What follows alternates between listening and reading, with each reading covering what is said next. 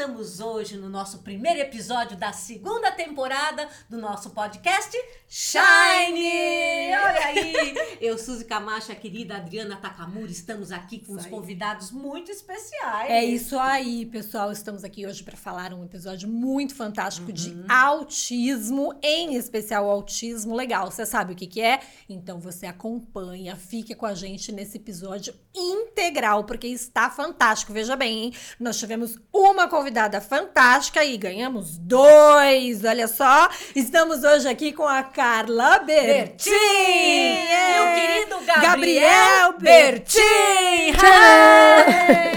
Sejam muito bem-vindos.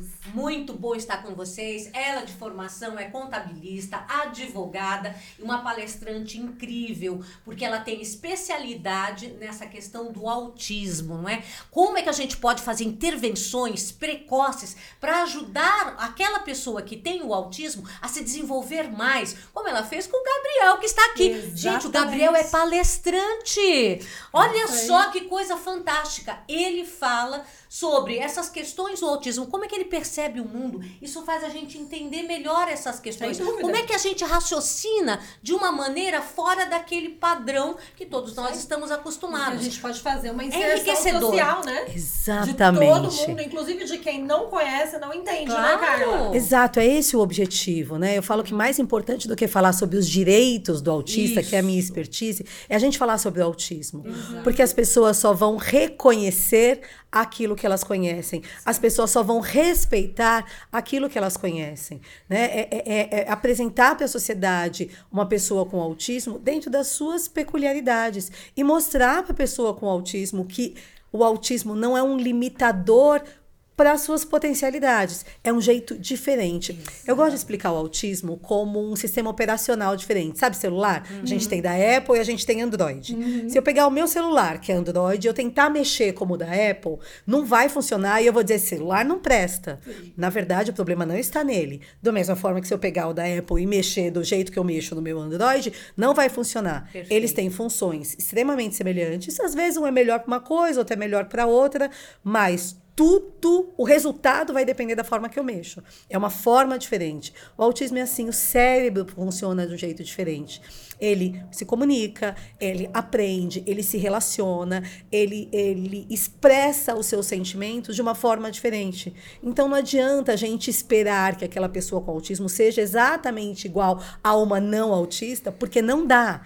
Eles são diferentes. Isso não significa que são melhores, piores, que não né? são piores. Uhum. E a gente entender essa forma diferente de viver faz toda a diferença para eles e pra gente também, porque a gente claro. aprende muito com isso. É Nossa, é incrível. Mas eu, eu quero que. Eu, eu, também usei essa, esse exemplo, mãe, em uma das minhas palestras, quando perguntaram o que que eu, eu entendo do que é autismo, assim, resumo, uhum. quando eu fiz uma das minhas palestras. Tá. E o que, que você disse? É. O que, que você entende de autismo? Como é que você entende? Porque você sente isso. Minha mãe acabou de falar. O exemplo dos, dos, dos sistemas operacionais. Uhum. Ah, você já usou esse exemplo nas suas palestras? Já usei. Aí, fantástico, uhum. hein? E é, e é muito didático isso, né? Você compreende rapidamente, né?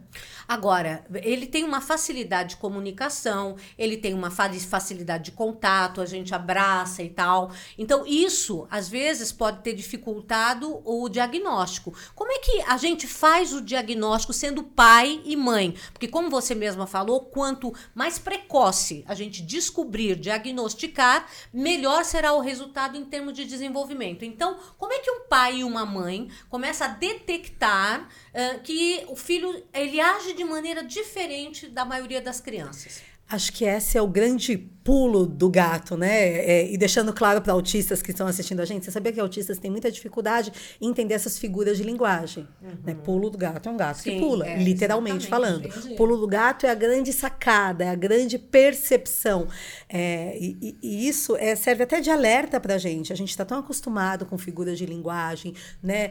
com, com palavras com duplo sentido. Sim. E não estou falando de, de, de nada é, diferente do, do padrão. A gente usa isso muito no nosso dia a dia. Para pessoas com autismo, isso pode ser muito complicado. Então, muitas vezes a gente precisa explicar o que significa aquilo. Explicou, ok colocou ali, né, no, no na memória e Nova tá. informação registrada. Exatamente, né, Gabs? Nova informação registrada e beleza. A próxima vez que eu falar o pulo do gato, ele já sabe que é a sacada.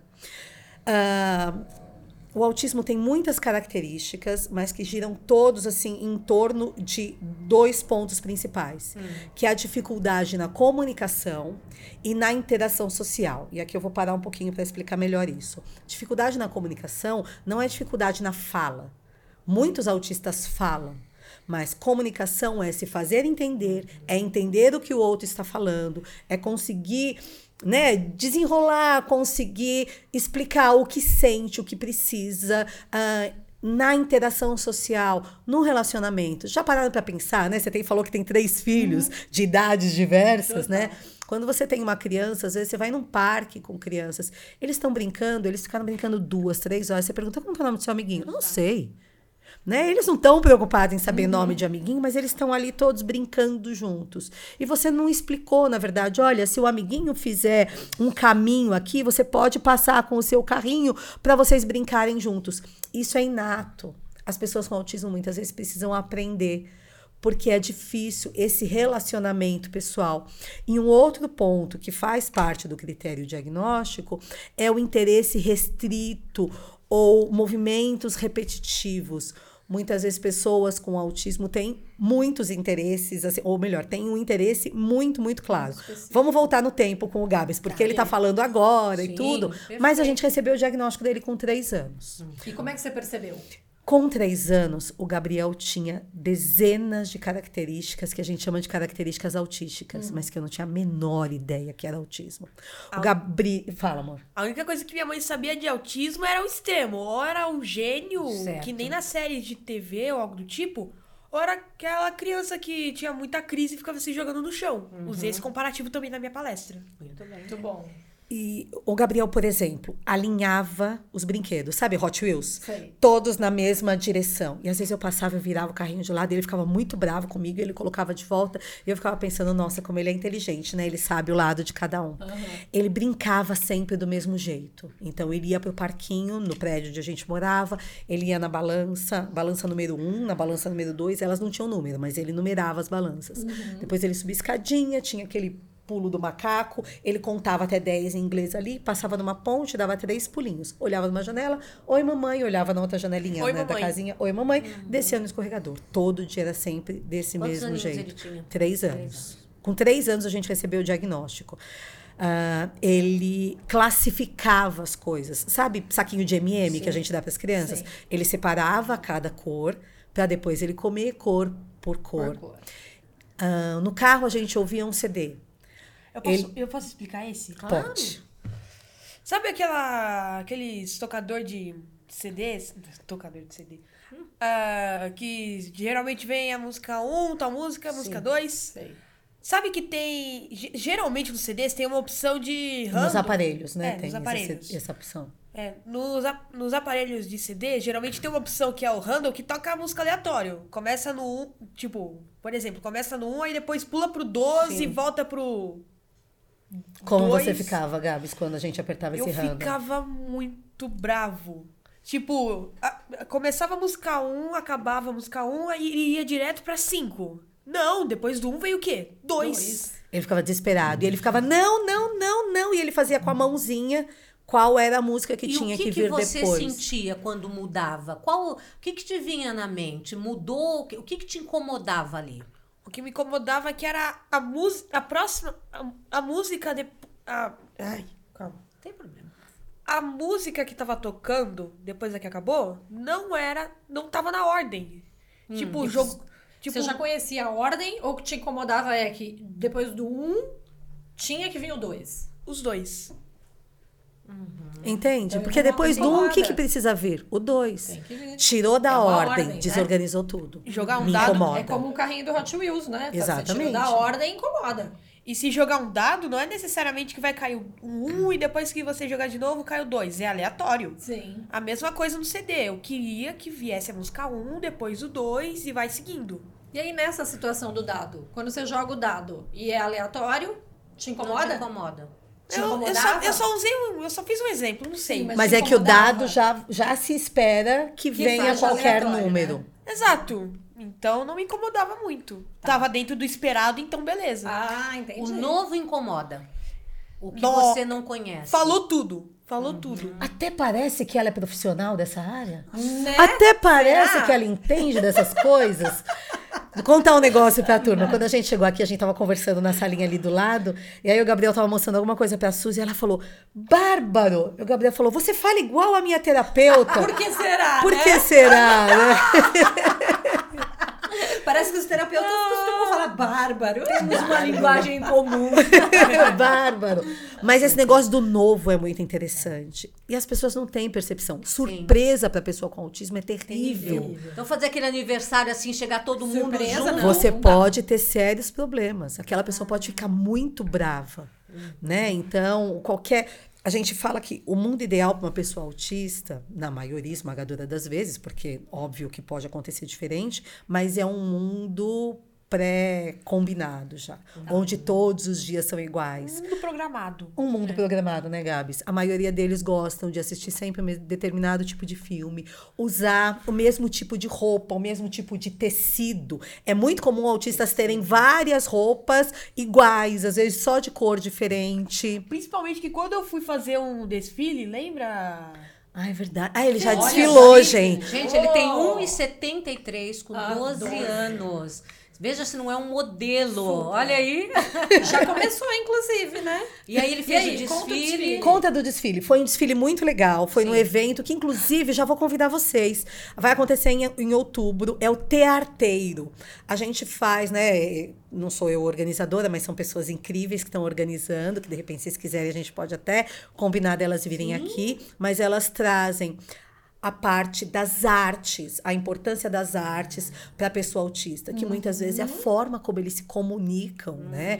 E esse desfile que o Gabs falou, que ele participou, foi um desfile feito por uma confecção que trabalha com artistas autistas.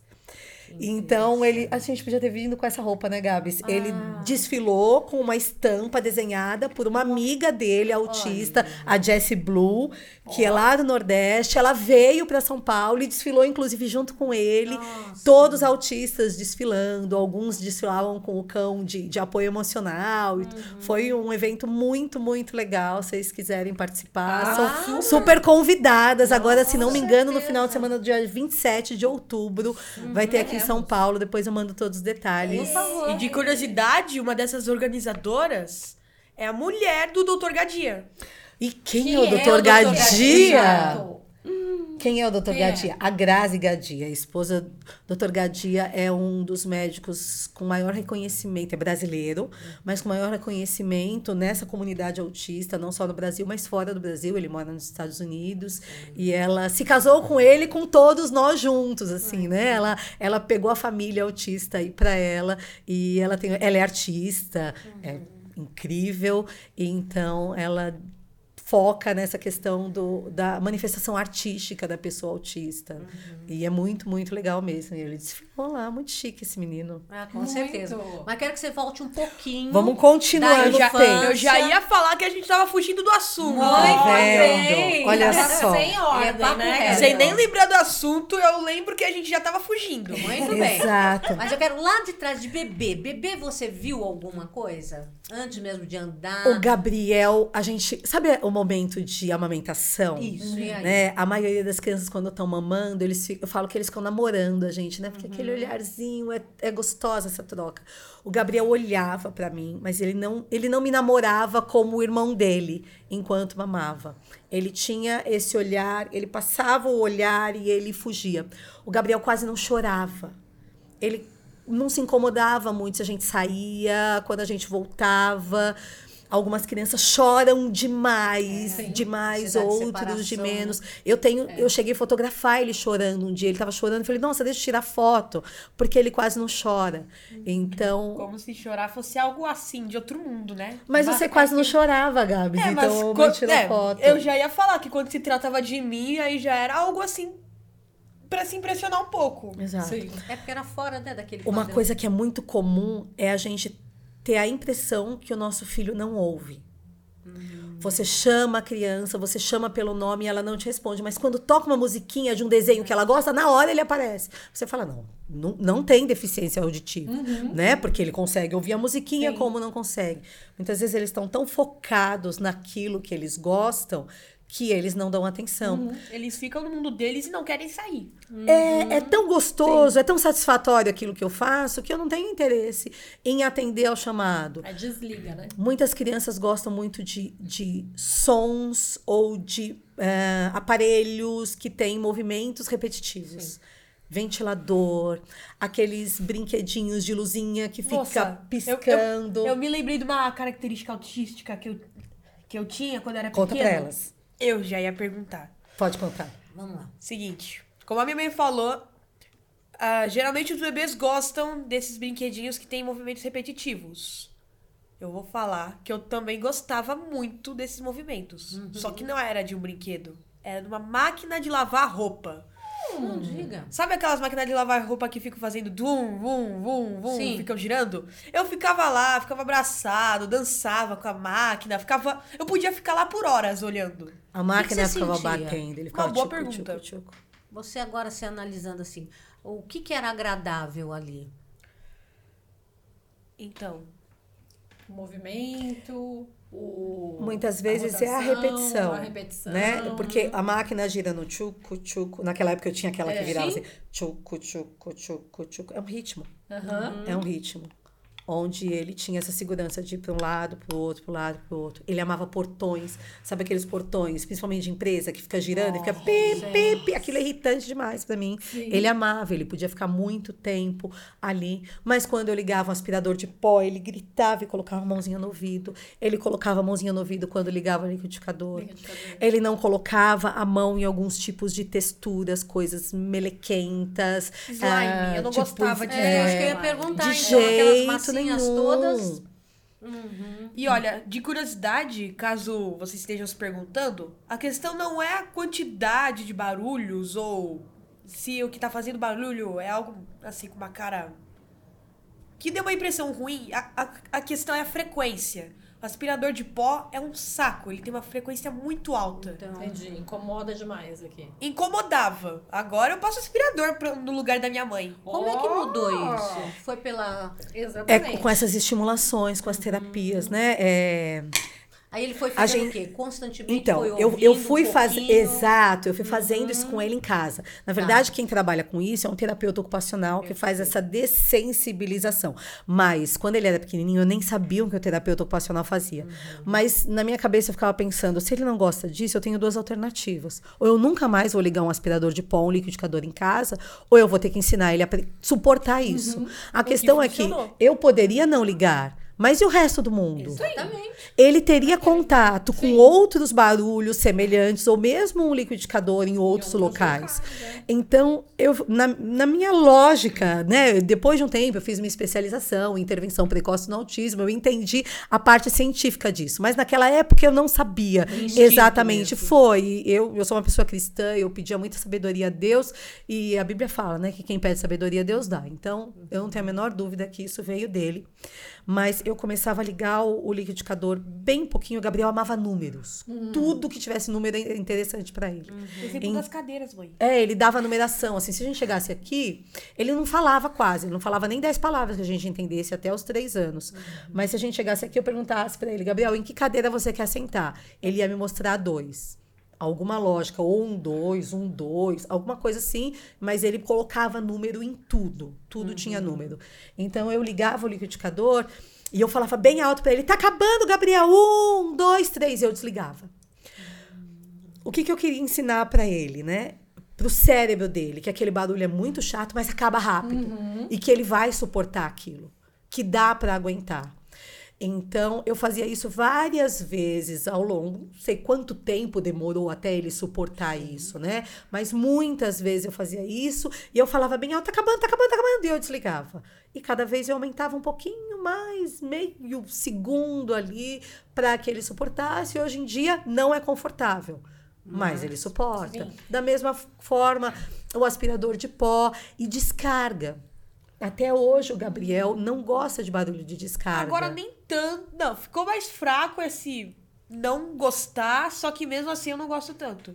Tipo, se eu quiser, se eu tivesse com vontade de fazer minhas necessidades agora, eu, ok, faria normal. Só que se eu fosse pequeno, tipo uns 7, 6 anos, eu não daria descarga. Por quê? Eu não sei qual o barulho da, da descarga, não sei se é muito alto, não sei se é baixo. É surpresa, lembra? É, sempre fora. Você vai te incomodar. Em Exato. casa não, né? Em casa você já domina, você já sabe. Em casa é sempre a mesma descarga, Sim. então uma vez, uma vez já foi.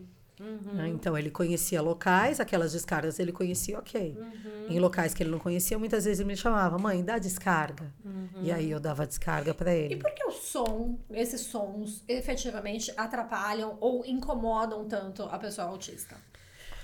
Muitos têm uma hipersensibilidade, né? Em várias, em várias questões. A gente fala, uh, muitos amam toque, eles ficam te pegando o tempo todo. Outros não suportam o toque. Nenhum, né? Então, é, tem a hipossensibilidade, a hipersensibilidade. Tem crianças que não gostam de, de brincadeira de pegar, de chacoalhar. Tem outras que querem chacoalho o tempo todinho. É, é, é como se fosse meio desregulado essa, essa questão sensorial. Verdade que é trabalhada muito com o terapeuta ocupacional, uhum. que é um profissional assim espetacular e que faz toda a diferença na vida da pessoa com autismo. Uhum. Isso pode interferir, por exemplo, em um adulto claro. que trabalha no escritório e a mesa dele está próxima da cozinha. Uhum. E o barulho, e o cheiro da cozinha para ele é desesperador. Sim. Muitas vezes ele pede as contas da empresa por conta desse cheiro que incomoda muito. Uma vez a gente tava num restaurante, era isso, né? Nossa! A gente tava num restaurante, o escritório era na parte de cima e tinha um restaurante embaixo. Então, é. enfim, eu ia sair para alguma coisa, eu falei, vou pegar uma marmitinha aqui e a gente já vai comendo no caminho. E tinha peixe aquele dia. Eu não gosto de peixe, o cheiro de peixe me incomoda, mas ok. O Gabriel entrou comigo e meu marido tava na porta do restaurante esperando a gente. O Gabriel tava do meu lado, daqui a pouco ele falou, ai! Eu achei, e colocou a mão no nariz. Eu achei que ele tivesse batido sim, o nariz em algum lugar. Sim. Eu falei, o que aconteceu? Ai, ai, eu tirei a mãozinha dele, olhei, não tava vermelho, não tava nada. Eu falei, o que, que foi, Gabriel? Ai, ai. Aí ele falou, é muito ruim o cheiro. Eu falei, então vai com o papai, eu vou pegar a, co a comida e você encontra o papai na porta. O caminho até a porta foi suficiente, ele vomitou dentro do restaurante. Uhum. Mas ele teve a sensação de dor. O cheiro estava meio forte mesmo do peixe ali. Mas para ele, era muito além do que eu sentia. Uhum. Então, a hipersensibilidade. A, a hipersensibilidade. Né? Alguns autistas, eles ficam se pegando, alguns se mordem, né? Inclusive, uhum. muitos usam mordedor aqui no pescoço, assim, como um colar, eles usam. Alguns eu se já... batem. Sabe quando você vai no dentista, que você toma anestesia, uhum. e quando tá voltando, você fica uhum. mordendo a boca o tempo todo? Muitas pessoas com autismo têm essa falta de sensibilidade. Por isso que muitas vezes eles batem a mão, eles se mordem, eles chacoalham. Eu tinha muito pra isso sentir quando era pequeno. isso. Eu hum. já tinha muito essa chacoalhada quando eu era pequeno. Quando eu, quando, tipo, eu ficava feliz, eu ficava chacoalhando assim a mão. Hoje em dia eu balanço, não de felicidade, mas às vezes quando eu, eu bato a mão em algum lugar. Mas mesmo assim, é digamos, faria no mesmo saco. Hum, Isso talvez... a gente chama de estereotipia, hum, esses é. movimentos. Alguns fazem assim, uns giram, uns batem a mão, outros chacoalham, são várias, né? E aí a gente fala, nossa, mas que negócio esquisito. É, eu vou contar o que eu faço. Quando eu não tenho diagnóstico de autismo, quando eu tô muito irritada, eu cruzo a perna e eu fico balançando meu pé assim no ar. Uhum. Meu marido já sabe. Quando ele me vê balançando o pezinho, ele fala: O que aconteceu? Tá brava por quê? Uhum é uma forma que eu tenho de descarregar aquilo que está me incomodando. Autorregulagem. Exata, é. Exatamente, Suzy. É isso. A estereotipia ajuda a pessoa autista a se regular. Uhum. E durante muitos anos foi ensinado, talvez quando você estudou, foi é, ensinado que a gente deve tirar essa é. estereotipia. Uhum. Mas na verdade não. não. Ah, óbvio, tem algumas estereotipias que são inadequadas em sim. qualquer ambiente. Tá. Né? O Gabriel ama ficar deitado no chão, igual um tapete. Sabe aquele tapete de urso que tem aquele cabeção pra Sim, cima. sei. O Gabriel ama fazer isso, isso acalma ele. Ele já aprendeu que não dá pra fazer isso em qualquer lugar. Ele tem que estar em casa, Quando tem pequenininho, chão. já fiz isso na escola, no meio Ele fazia aula. isso em todo lugar. Deu bobeira, o Gabriel ficava deitadinho ali no chão durante muito tempo e tudo. Essas estereotipias ajudam a pessoa a se acalmar, a se autorregular. É um, é um universo, assim, diferente, né? Tem muitas variadas. Muitas variáveis, né? É, variado. Muitas variáveis. Mas o que normalmente leva os pais a procurarem um profissional é o atraso na linguagem. Sim. É, né, Com três anos você detectou essas, todas essas questões e também o atraso na linguagem. E aí, quando ele teve o diagnóstico, você já foi atrás de profissionais? Quais profissionais? Então, quando eu procurei ah, um profissional, eu não tinha a menor ideia do que era. O que me chamou a atenção e o que a maioria esmagadora dos pais procuram um profissional é exatamente por conta do atraso na linguagem, porque isso a gente tem mais ou menos a média, Exato. né? Com três anos, o Gabriel falava muito, mas a gente não entendia absolutamente nada do que ele dizia. A gente entendia umas dez palavras só. E aí um dia o pediatra, e eu sempre falava, é esquisito, essa, não, mas menino fala mais tarde. Aí não sei quem da família falava, não, mas o fulano falou direito quando ele tinha só uns quatro anos. Ah, a menina é mais assim. E né, aquela, todo mundo fala, não, cada criança tem seu tempo. Acreditem em mim, essa história de cada criança tem seu tempo é a maior mentira que todos nós pais já ouvimos. Cada criança se desenvolve, mas existe um padrão. Exato. E vocês sabiam que na carteirinha de vacinação de todas as crianças que todo mundo tem em casa, tem uma tabela do que é esperado a cada idade das crianças. Inclusive, se vocês quiserem, a gente pode colocar no, no- na descrição do, do episódio um link com tudo que é esperado para cada idade, fantástico. feito pelo CDC, que é o, o maior centro né, de referência ah, nas questões de saúde do mundo e tudo. E aí a gente foi, então, uma neuropediatra. Ela conversou com a gente uma meia hora. Eu não tinha a menor ideia do que era aquela conversa, uma anamnese, que hoje em dia a gente sabe quase decor como funciona. E em meia hora ela falou pra, pra gente, né? Tava eu, meu marido e o Gabriel. Ela falou: então, vocês querem saber? Fiquei pensando eu comigo, não, tô carente, preciso de uma amiga, né? Óbvio que eu vim aqui, porque eu quero saber. Ela falou: ó, o Gabriel tá no espectro do autismo, é um espectro, tem muitas variáveis, isso não, não significa nenhum tipo de limitação específica, tal, não sei o quê. Ó, tá aqui onde você mora, tá aqui o telefone de outros profissionais, tá aqui um papel que explica melhor o que é autismo. E aí, quando a gente tava saindo, ela falou, ó, só preciso lembrar vocês de uma coisa. O Gabriel que tá saindo daqui é o mesmo Gabriel que entrou. E a gente voltou para casa, assim, com. Eu falo que foi com duas certezas, né? Primeiro, que a gente não tinha a menor ideia do que, que era autismo. E segundo, que ele era autista de fato. Porque ela não teve a menor dúvida disso, para ela era muito quando, claro. quando ela falou pra. Não. Você palavra- lembra? Não, palavras da minha mãe. Tá, tá. Ah, ah, pera. Lembrei. Ah, tanto que minha mãe, ela.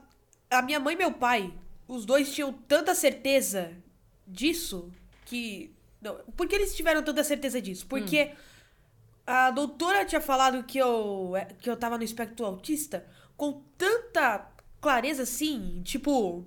É isso. Sim. Tipo, ela falou, o Gabriel é autista. Não tive a menor, a menor dúvida, tipo, o Gabriel é autista e tal. Não, não tava com esse tipo de voz. O Gabriel é autista. E pronto.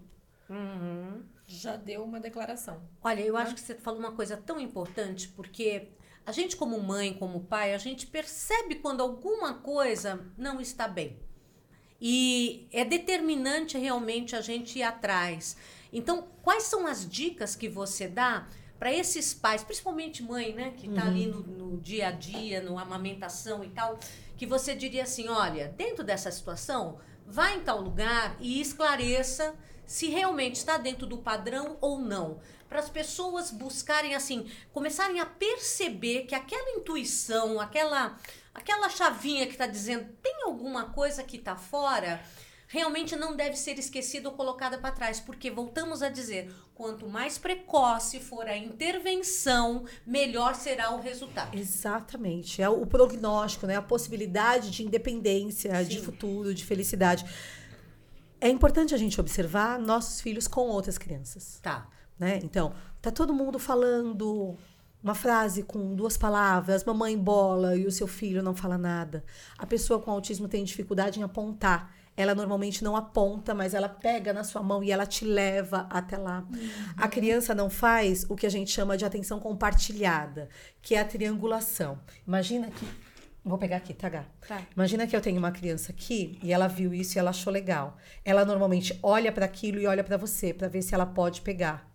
Ela vê um cachorrinho, ela olha o cachorrinho se ela gosta, ela olha um cachorrinho e olha para você como quem diz: "Olha, mãe, que legal". As crianças com poucas, com, com menos de um ano já fazem isso. A pessoa com autismo normalmente não faz. A criança com autismo normalmente não procura outra criança. E é engraçado isso, porque eu lembro que eu falava muitas vezes: o Gabriel se basta. Ah, ele fica tão feliz brincando com ele mesmo. Né? Não é normal. Não é esperado uma criança que não procura outra criança. Pode ser o adulto mais incrível do lado dela. A criança que é criança. E se aquela criança não procura outra, tem alguma coisa de errado. Criança muito organizada. Criança que não deixa você brincar junto com ela. Sabe, ela tá brincando de casinha e daqui a pouco você chega e troca a roupinha e a criança fica muito brava. Não é natural isso. Não é uma questão de criança mimada. Criança que chora sem um motivo. E, ou- ou quando chora com um motivo, ela quer alguma coisa, ela tá chorando, e ainda que você atenda, ela não para de chorar. Provavelmente aquela criança esteja entrando em uma crise. E a crise, mesmo que você atenda a necessidade daquela pessoa, não passa, né?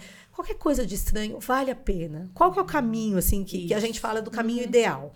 Você procura, porque não existe nenhum exame que a gente faça que fale, essa pessoa é autista, essa pessoa não é autista. Mesmo exame genético. Pode aparecer alguns genes que estão relacionados ao autismo, mas o diagnóstico é clínico. É feito com observação dos profissionais, médico, terapeutas. O caminho ideal, perfeito, que na maioria das vezes não acontece, é você vai até um, um médico, um neuropediatra, quando a gente está falando de crianças, ou um psiquiatra infantil, para adultos, neurologista ou psiquiatra, onde você conta que você acha que está acontecendo alguma coisa de errado. Ele vai fazer uma série de perguntas que já são padrão, que vai trazer desde a infância, vai perguntar algumas coisas dos pais, coisas do dia a dia, que às vezes para a gente parece algo sem sentido, mas para os terapeutas, para os médicos, faz todo sentido, porque ele monta uma história com aquilo. Uma linha do tempo que nem todo. Não, uma, uma linha de raciocínio que nem todo mundo consegue entender. Exatamente.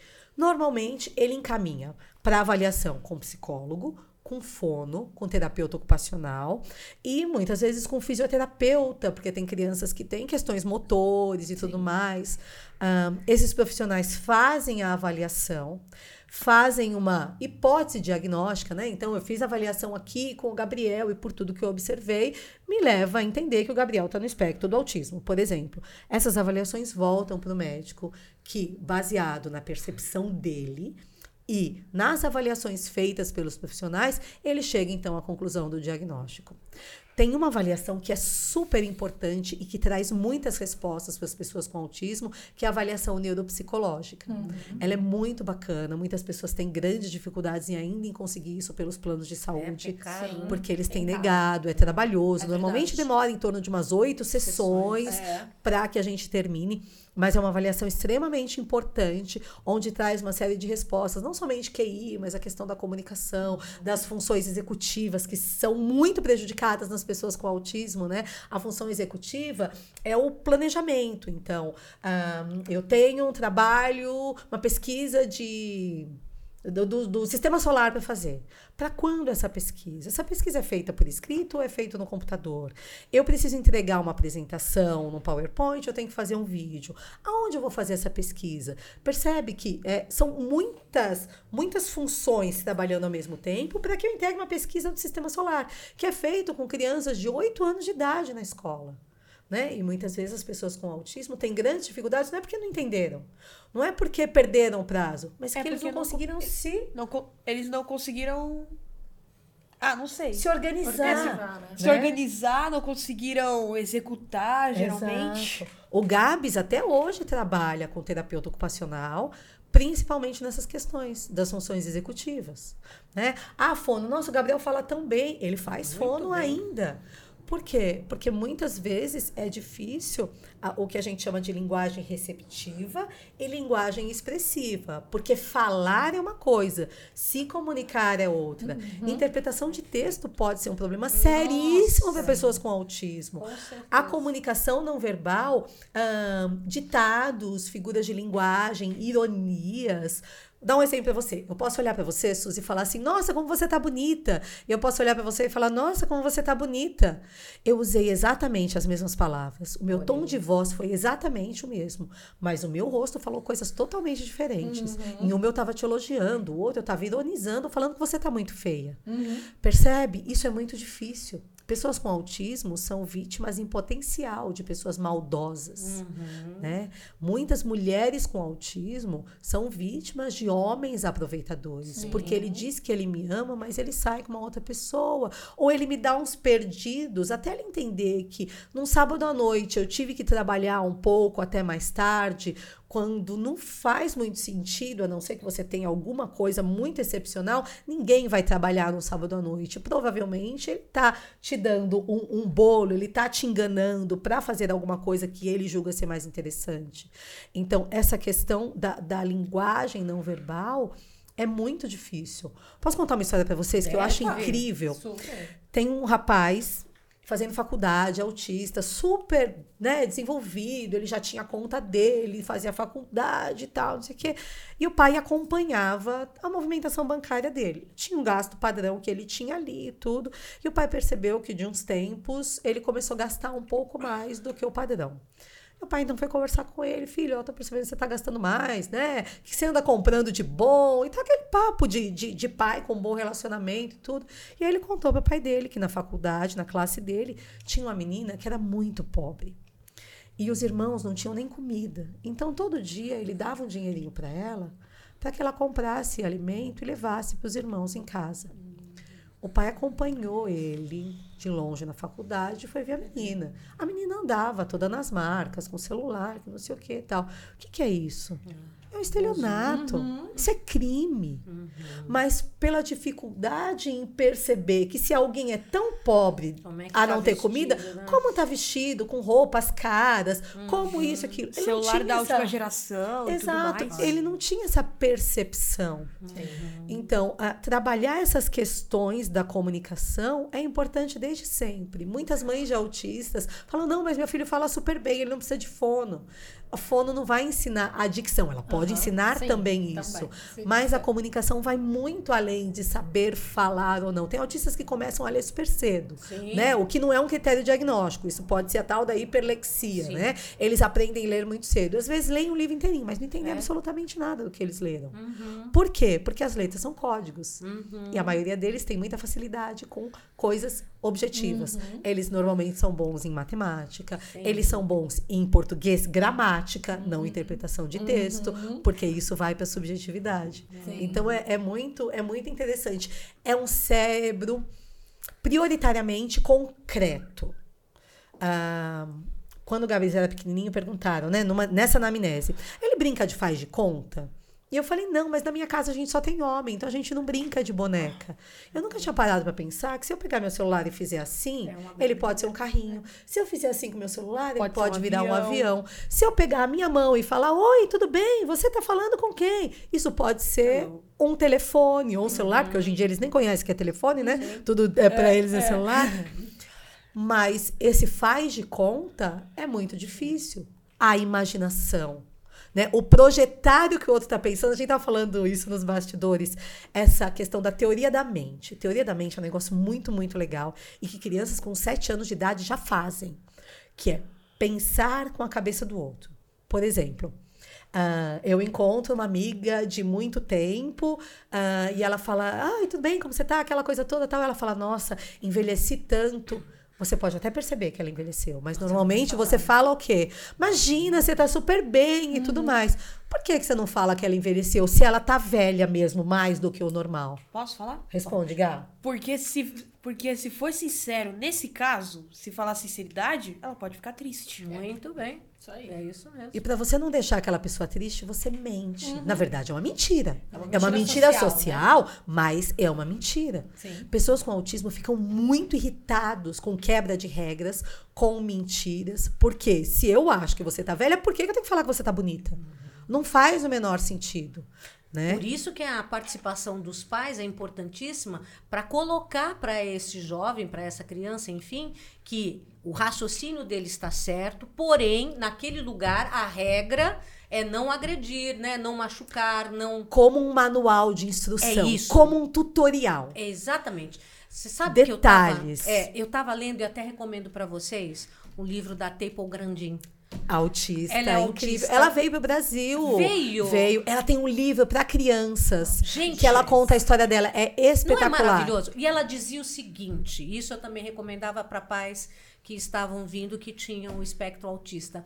Ela dizia que ela fez muito tempo uma terapia, eh, perdão, que era mais análise e que aquilo não a ajudou, por quê? Porque ela queria, disse que se alguém chegasse e explicasse, olha, faça assim, é desta forma, teria ajudado muito mais. Porque ela só foi perceber que era autista, já estava na faculdade, quer dizer, ela sofreu muito. Então, o que a gente diz, isso serve para as crianças em geral. Quando você explica a razão pela qual você espera que o seu filho haja de uma determinada maneira, quais são os benefícios ou quais são os prejuízos, aquilo é assimilado e o jovem consegue então entender e começa a se adaptar melhor à, so- à socialização. Então é fundamental a gente explicar o porquê que deve ser desta forma, qual a razão, até que eles tenham a maturidade, como a gente está vendo aqui, Gabriel, que hoje, graças à à atitude que a Carla teve de sempre explicar uma instrução, dizer o porquê, ajudou a ele a ter essa socialização que é fantástica. A gente foi, beijou, abraçou. É um treino, né? A gente Treino. quantas vezes já não treinou em casa como um grande teatro, né? Exatamente. Você é atriz também, você É, tem um currículo, né? Inveja pra todos. Mas a gente fazia um teatro em casa. Nossa, isso é perfeito. Então a gente simulava. Às vezes ele trazia algum conflito da escola e eu pedia pra ele me contar, né? Ele começou a contar o que acontece com ele na escola. Ele já tinha uns seis anos. Uma criança de três anos já sabe contar o que Quer aconteceu. contar a história da Né? primeira vez? Quer contar você? Conta, conta. Conta. Elas, go- elas vão preferir ouvir a você história fala. de você. Eu já falei muito. É. Conta aí. Então, se você já falou muito, continua falando muito. Não, não, Não, é conta, história. conta. Você é melhor Ah, que tá ninguém, bom. é o protagonista. Pode ser a próxima história, então? Fala o que você quiser. Você não quer contar essa? Eu Quer quero. que eu conto? Quero. Pronto. Do- dos meninos que ficavam te enchendo a paciência?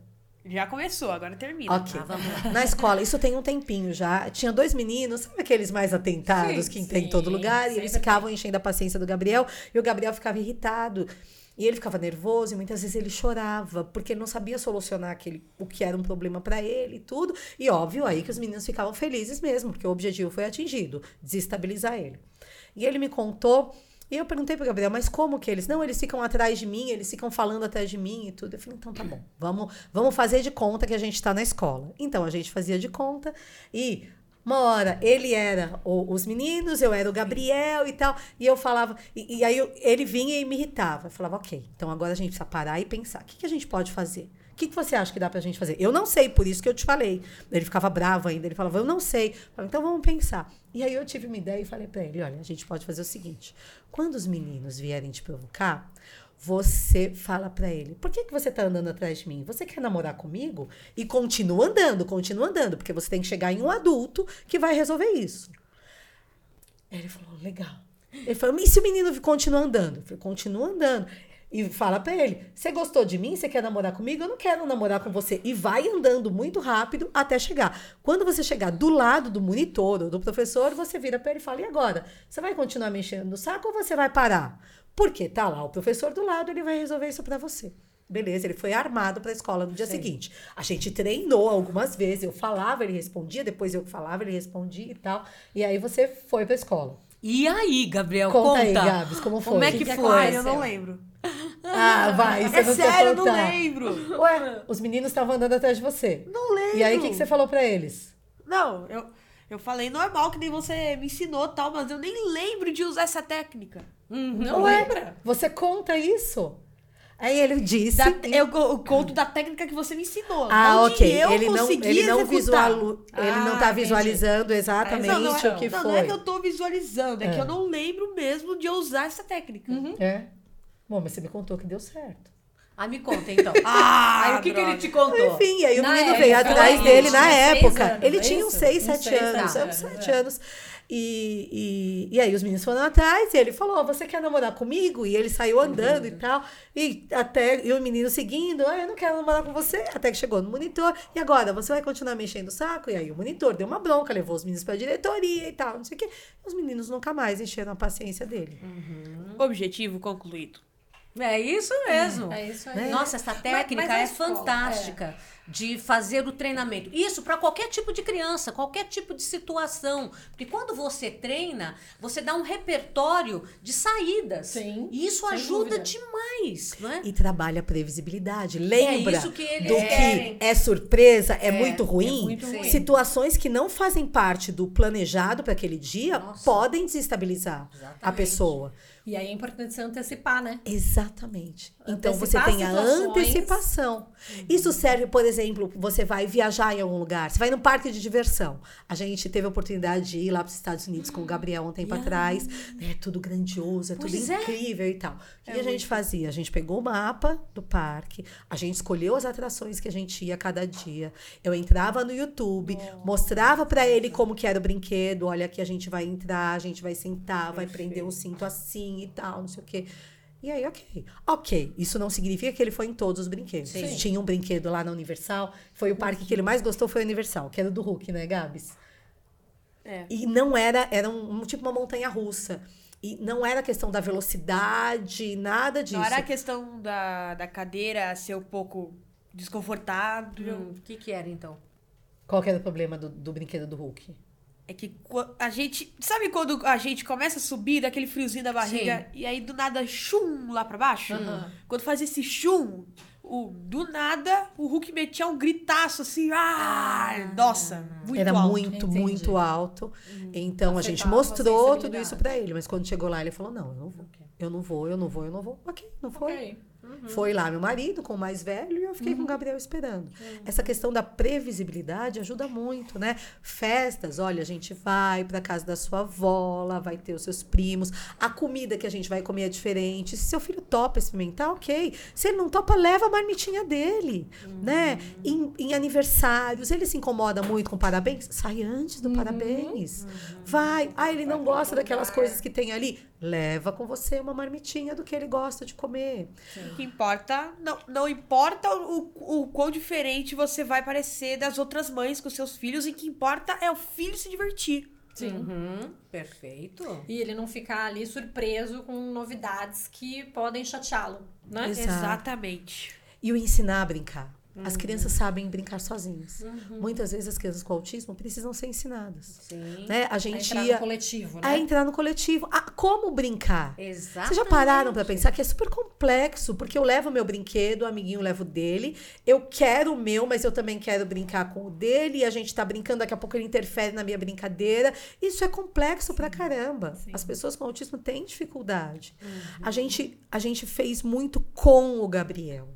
Então ele ia brincar, ele não, tinha, ele não sabia brincar, então eu tinha que brincar junto com ele. É Eu ia junto quarto, com é? ele. O quarto Exato, mas lá. até no ambiente, o que a gente chama de ambiente natural, Sim. né? Quando ele ia pro parquinho do prédio, eu botava um tênis, um shorts, eu ia brincar lá. junto. E eu sentava no chão e brincava junto com as outras crianças. Principalmente naquela. naquele. Sabe, a. Que tem tipo uma caixa de areia gigante, sabe? É, exato. Nossa, é, eu acho que é caixa de areia mesmo que fala, né? E, e a gente brincava junto. Então eu levava os brinquedos dele, porque o Gabriel tinha dificuldade de se aproximar das crianças. E a areia, ele não ficava incomodado? É. Porque é uma textura totalmente diferente. Então, eu não acho muito confortável, Pois nem é. areia nem grama, mas pra ele isso não era problema. Que bom. Pra outros é. Sim. Tem criança que não A vai à praia. A textura da grama eu não gosto, mas terra, areia, pra mim não Você tem gosta? problema. O único problema é lavar o pé depois. Tem que lavar, né? A gente vai, a gente vai testando, É. né? O que é bom pro Gabriel pode ser muito ruim pra outra pessoa. Sim, sim. Mas a gente estar junto, né? Então eu ia para os parques e levava um monte de brinquedinho do Gabriel. Porque se ele tinha dificuldade em se aproximar, com brinquedos, as crianças iam se Com aproximar dele. certeza. Né?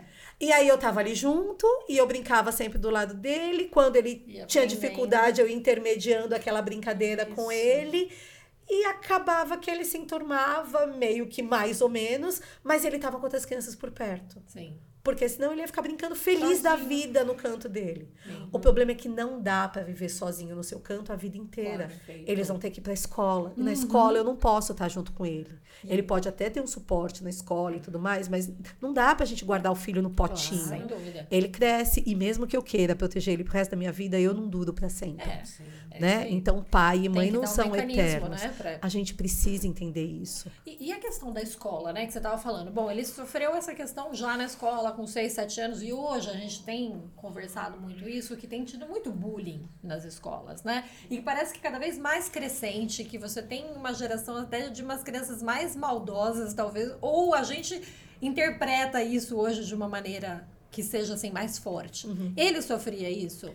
A escola comunicava vocês? Como é que tem essa relação? Porque dizem que as escolas têm ainda muita dificuldade de lidar com o autismo, né? Então, assim, é, se a gente pudesse dizer onde acontecem os maiores problemas das pessoas com autismo é no ambiente escolar. Não porque a escola seja ruim como um todo, mas é que toda criança está na escola. Ela não está em todos os parques, ela não está sempre nos shoppings, ela não está sempre nas festas, mas na escola está todo mundo. E ali na escola eles ficam durante muito tempo com outras crianças, e ali onde aparece a diferença gritante entre uma criança e outra, né? Os professores são um dos primeiros a perceber diferenças no desenvolvimento de uma criança e outra. E muitas vezes eles chamam os pais e muitos pais acabam não aparecendo na escola, porque enquanto eu não sei de nada, beleza, eu não preciso tomar nenhuma providência, né? É uma, uma forma de negar, assim, muito clássica de muitas famílias. Fazer de conta que não está vendo e tudo. Mas acontece. Você sabe, Adriana, eu não sei se as, as crianças, essa geração, são mais cruéis. Porque na nossa geração também eram muito cruéis. A questão é que naquela época, né, papo de velho, assim, mas naquela época era aceitável. Você chamava o outro de gordo, você chamava o outro de quatro olhos, você tirava sarro das, das, das dificuldades das pessoas e era meio uma brincadeirinha de mau gosto. Hoje em dia a gente sabe que não existe brincadeirinha de mau gosto. Né? Só é uma brincadeirinha quando todo mundo está se divertindo. Se tem alguém que não está se divertindo, não é brincadeira. Isso é sério. Né? A gente tem uma lei, que é a lei anti-bullying. As escolas são obrigadas a promover programas eh, contra o bullying, de conscientização e de coibição do bullying. Mas isso a gente sabe que acontece. Acontece muito. E pessoas, ah, pessoas com autismo são uma vítima muito mais vulnerável, porque o autismo é uma deficiência invisível. Né? Eu tenho aqui uma pessoa que tem síndrome de Down, pelo rosto dela você identifica. Eu tenho uma pessoa que tem deficiência motora, ela está numa cadeira de rodas, todo mundo percebeu. É uma pessoa com deficiência auditiva, ela está falando com as mãos, é fácil identificar. Uma pessoa com autismo não tem cara de nada. Você olha pro Gabriel e ele é um menino como qualquer outro. E ok, ele é de verdade. Mas a diferença dele tá aqui, tá aqui guardado. Como eles não têm nada de, que diferencie visualmente, as pessoas esperam da pessoa com autismo, da pessoa com deficiência intelectual, por exemplo, o mesmo comportamento dos outros. E ele nunca vai te dar o mesmo comportamento dos outros. Porque, afinal de contas, ele funciona de um jeito diferente. Ele pode aprender. O Gabriel aprendeu a nossa, a nossa língua, né? A gente estava falando Sim. disso agora há pouco. É. como uma segunda língua. Ele aprendeu, ele é muito fluente. Mas a língua natural dele é o autismo. É o pensar objetivamente, na- na- no sentido literal da palavra. É querer as coisas sempre do mesmo jeito. É não gostar de novidade. É não gostar de mudança. É falar aquilo que ele pensa, porque, na verdade, por que que eu tenho que mentir, sendo que é aquilo que eu penso, né? É, e a gente encontra muitas dificuldades. Vou te dar um exemplo em escolas. Por exemplo, a- a- a- autistas ah, que são muito mal entendidos porque os professores infelizmente, nunca foram capacitados para trabalhar com autismo. Vou imaginar que eu sou professora de matemática e a gente está trabalhando formas geométricas, ok? E aí eu termino a minha aula, falo para a turma, ó, galera, então agora eu vou dar uma folha para vocês e tal, e eu quero que vocês falem a respeito desta parede. Todo mundo entendeu que eu sou professora de matemática e que eu estou trabalhando formas geométricas. Provavelmente eles vão dizer: essa parede é quadrada, ela tem uma televisão retangular.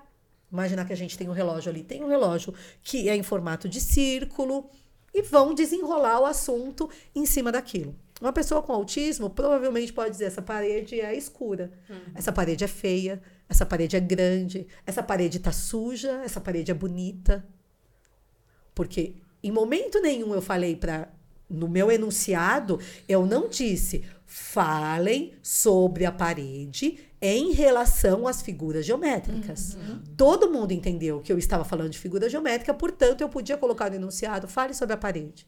Mas uma pessoa com autismo, se me responder que essa parede é feia, é grande, é escura, de fato, ela respondeu certo. Daquela Porque prova, eu não fechei a pergunta. Sim. Sim. E daquela prova de que tinha que marcar os números entre, sei lá, tal e sei lá, tal. Ai, essa foi boa. É interessante, ele era pequenininho. Acho que ele tava, sei lá, ele devia estar, ter uns oito anos, sete anos mais ou menos. A professora colocou lá pinte de amarelo, os números entre, não lembro exatamente quais eram os números, né? Um número entre, entre 12 e 19. E aí, ele pintou os números exatamente entre. Então, entre o 12 e 19, eu tenho 13, 14, 15, 16, 17, 18. E aí a professora deu errado. Porque ela queria dizer incluindo o 13 e o 19. Você fala, não, mas a professora pensou errado. Só que a classe inteirinha acertou. Incluindo. E só o Gabriel respondeu diferente. Eu fui lá, conversei com ela, ele entendeu que, na verdade, ele respondeu o correto, deu o certo. Mas isso acontece em muitas situações. Imagina uma pessoa com autismo que gosta muito de Beyblade. O Gabriel entrou Aê. nisso essa semana. Gosta muito de Beyblade. Ele fala, fala, fala de Beyblade. Fala de Beyblade. O povo tá querendo mudar de assunto, ele fala de Beyblade. Daqui a pouco alguém fala. Ele fala, não, tem que te contar mais um negócio. E aí você fala, nossa, Gabriel, eu tô doida pra saber mais sobre Beyblade. Ai, Né? ele vai mesmo. Ai, que bom que você quer saber É. mais sobre Beyblade. Ele continua. Ele é uma criança, um pré-adolescente, mas adultos podem continuar assim. Quando todo mundo já percebeu que já deu aquele assunto, não aguento mais. E eles continuam falando a respeito daquilo. Isso pode dar problema em relacionamento, Sim. né, pessoal? Como a gente tava falando, Namoro, casamento. Isso pode dar problema no ambiente de trabalho. Isso pode fazer com que aquela pessoa fique mais isolada, porque afinal de contas, se ela consegue falar só sobre um assunto, convenhamos, não é todo dia que o mundo quer saber a respeito de Beyblade, por exemplo, né? Isso é uma dificuldade que as pessoas encontram. E na escola a gente tem muito isso. Sim. Professores exigindo deles a mesma coisa que exige dos outros. Convenhamos. Se ele conseguisse entregar exatamente igual a todo mundo, ele não teria o diagnóstico do Claro. autismo Sem dúvida. né? Mas as pessoas desconhecem. E quando eu desconheço, é difícil para trabalhar. Sem dúvida. Sim, sim. Nossa, perdão. E nesse livro, o Autismo ao Longo da Vida, tem aqui capítulos interessantíssimos a respeito dessas várias fases que o pai e a mãe, enfim, aqueles que tiverem interesse em conhecer o autismo, como é, elas ocorrem, o que a gente pode fazer com relação a isso. Caiu um lencinho. Eu recomendo a quem quiser conhecer, porque a gente sempre vai utilizar todas esses, é, essas informações no futuro para nós, porque sempre tudo que você aprende você utiliza, nunca é perdido. Então a gente está tendo aqui várias dicas que a gente pode utilizar no nosso dia a dia, não só para quem tem o espectro autista, mas na, na questão de ser mais claro, sabe? De poder ter esta compreensão com o outro, independente se ele tem algum diagnóstico ou não, compreender o ser humano, a gente se socializa muito melhor. Então eu estou encantada em ver aqui, vi vários capítulos São interessantíssimos. muitos profissionais de Muitos várias áreas profissionais. diferentes, cada um trazendo Exatamente. a sua expertise, né? Nossa. O meu capítulo é o penúltimo capítulo, Que onde é eu falo a legal, respeito né? dos direitos. direitos, Ele exato. advogado, que você é advogado, e aí você foi atrás disso por quê? Então, Gabriel recebeu o diagnóstico, tudo que a gente queria era desenvolver o Gabriel. Tá. Eu nunca tinha trabalhado com nenhuma causa de pessoa com deficiência. Na verdade, eu nem sabia que autismo é considerado deficiência para todos os efeitos legais. E aí é só uma, né, é só uma, uma curiosidade para passar para as pessoas. A gente fala que autismo é deficiência, mas tecnicamente autismo tem status legal de deficiência, né? Então a pessoa com autismo, de acordo com a lei Berenice-Piana, a lei 12.764, diz que a pessoa com transtorno do espectro autista é considerada pessoa com deficiência para todos os efeitos legais. O que que acontece com essa definição de uma lei federal? Isso serve em todo lugar do Brasil.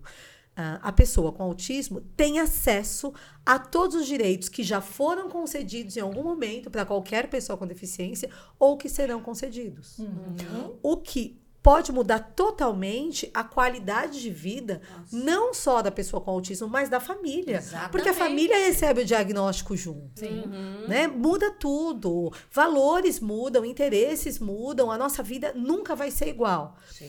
Eu digo que a minha vida. Hoje eu sou uma pessoa melhor por causa do Gabriel. O Gabriel me ensinou que 2 mais 2 não necessariamente dá 4, porque eu era a rainha das teorias. Eu tinha teoria para uma série de coisas, principalmente da educação. Eu sempre gostei muito de estudar sobre isso. Eu tinha técnica para tirar do peito, eu tinha técnica para ensinar a dormir a noite inteira, eu tinha técnica de desfraude. Eu era a rainha das técnicas. Eu ensinava para minhas, as minhas amigas e funcionava com elas.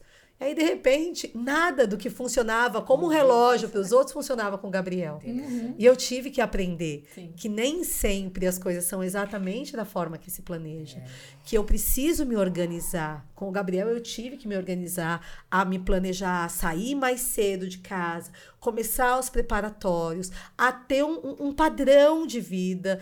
Porque o Caio ia no meu ritmo. Ó, a gente tem que sair em dois minutos. Pegou as coisas e saiu. Não, com o Gabriel era diferente. Tinha que terminar aquela brincadeira dele. Ele tinha que ter o tempo para ele se trocar. Nem sempre a roupa que eu colocava era aquilo que ele aceitava. Entende? Ah, Muda a nossa vida. Mas a gente vira mais gente. É, nós, nós nos tornamos um ser humano melhor. E quando eu descobri os direitos, eu comecei a exercer tudo que a gente podia com o Gabriel. A gente começou a pegar a fila é, preferencial, que o nome técnico é o atendimento prioritário. A gente pediu a isenção do rodízio aqui em São Paulo. A gente conseguiu cartão de vaga de estacionamento, né? Aquelas vagas para pessoa com deficiência, pessoa com autismo pode conseguir. Eu tirei o cartão, a carteirinha da SP Trans para andar de Só graça no ônibus. Então, aquelas vagas para cadeirante também pode ser utilizado para o espectro autista? Pode, mas precisa de uma autorização Ah, claro. do departamento de Claro. trânsito de cada cidade. Então, Sim, aqui em São sim. Paulo é bem tranquilo para a gente ter isso. Algumas cidades é, limitam essa, essa, esse direito a pessoas que têm dificuldade em deambular, que é dificuldade sim, de locomoção, motora, né? É, mas é A um legislação direito. é municipal, então. A legislação é municipal. Municipal. Por quê? Essa questão do direito, né? Cada direito é exercido em um lugar, em um lugar diferente, com formulários diferentes, Sim. com requisitos diferentes. E eu, quando comecei a procurar isso na internet, que é onde Internet. todo mundo procura, eu não encontrava nada. Absolutamente nada. Eu só con- encontrava, ah, o autista tem direito a isso, procure advogado. E eu ficava indignada, porque eu falava, quem não pode consultar o advogado? É que? E quem não tem din- dinheiro, porque assim, para você saber a lei, você dá um Google, você encontra a lei. Sim. Mas existe um caminho muito distante entre o que está escrito na lei e eu exercer aquilo no meu dia a dia. Sim. E isso fazia as pessoas terem cada vez maior certeza de que direito é frescura, que funciona só no papel, ou que é só para quem tem dinheiro para pagar advogado.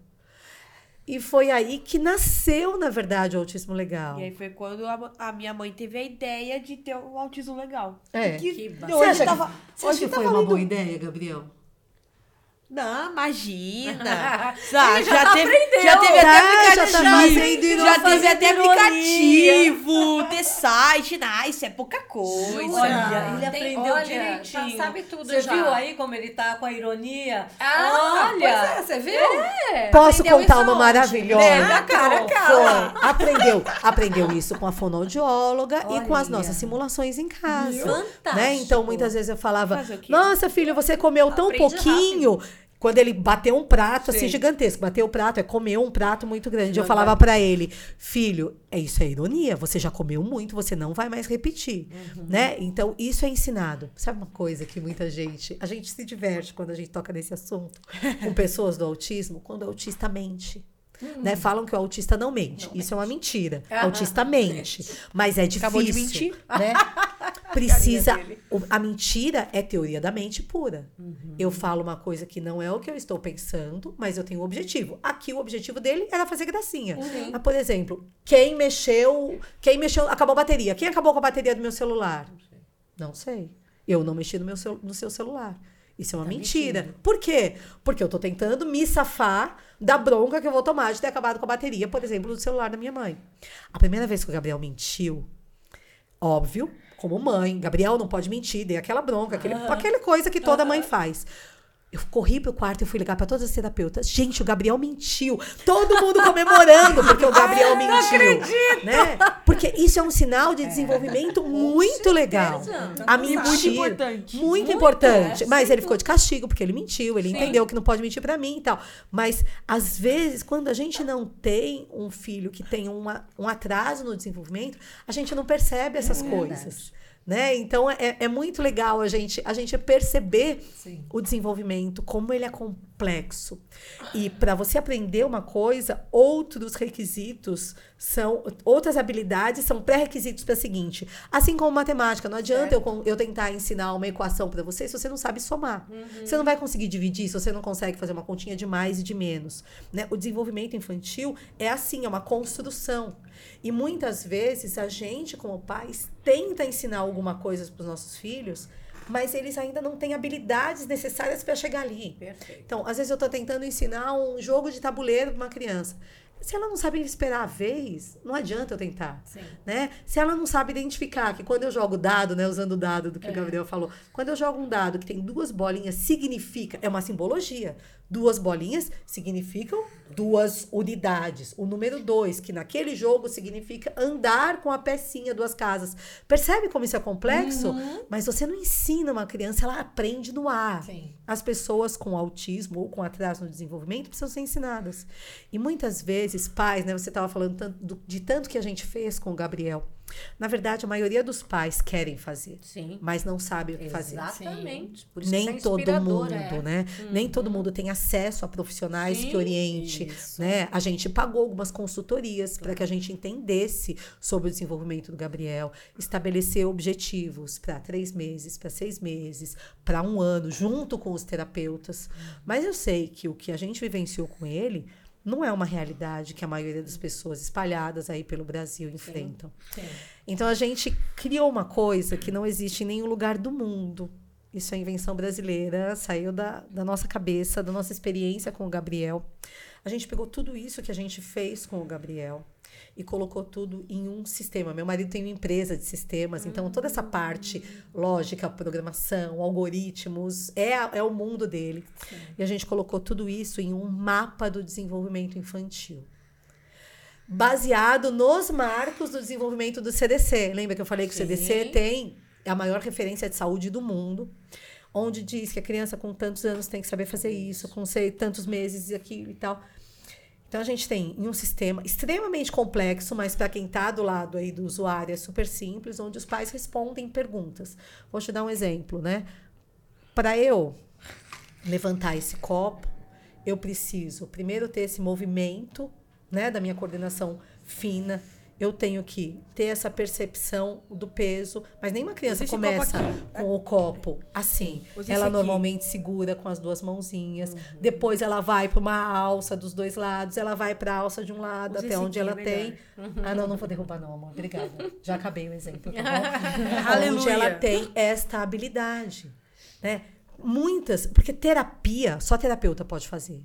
Mas ensinar habilidades, você não ensinou seus filhos a comerem com garfo e faca, não ensinou seus filhos a irem ao banheiro, a dobrar roupa, a guardar na gaveta, ensinou ah, a, a, a, a, a brincar, a compartilhar, a esperar a sua vez. Mãe, me dá o celular. Espera só um pouquinho, né? A, ou aguardar. Todas essas coisas nós pais podemos ensinar. A questão é que sem ter um suporte, a gente não sabe o que ensinar. Sim.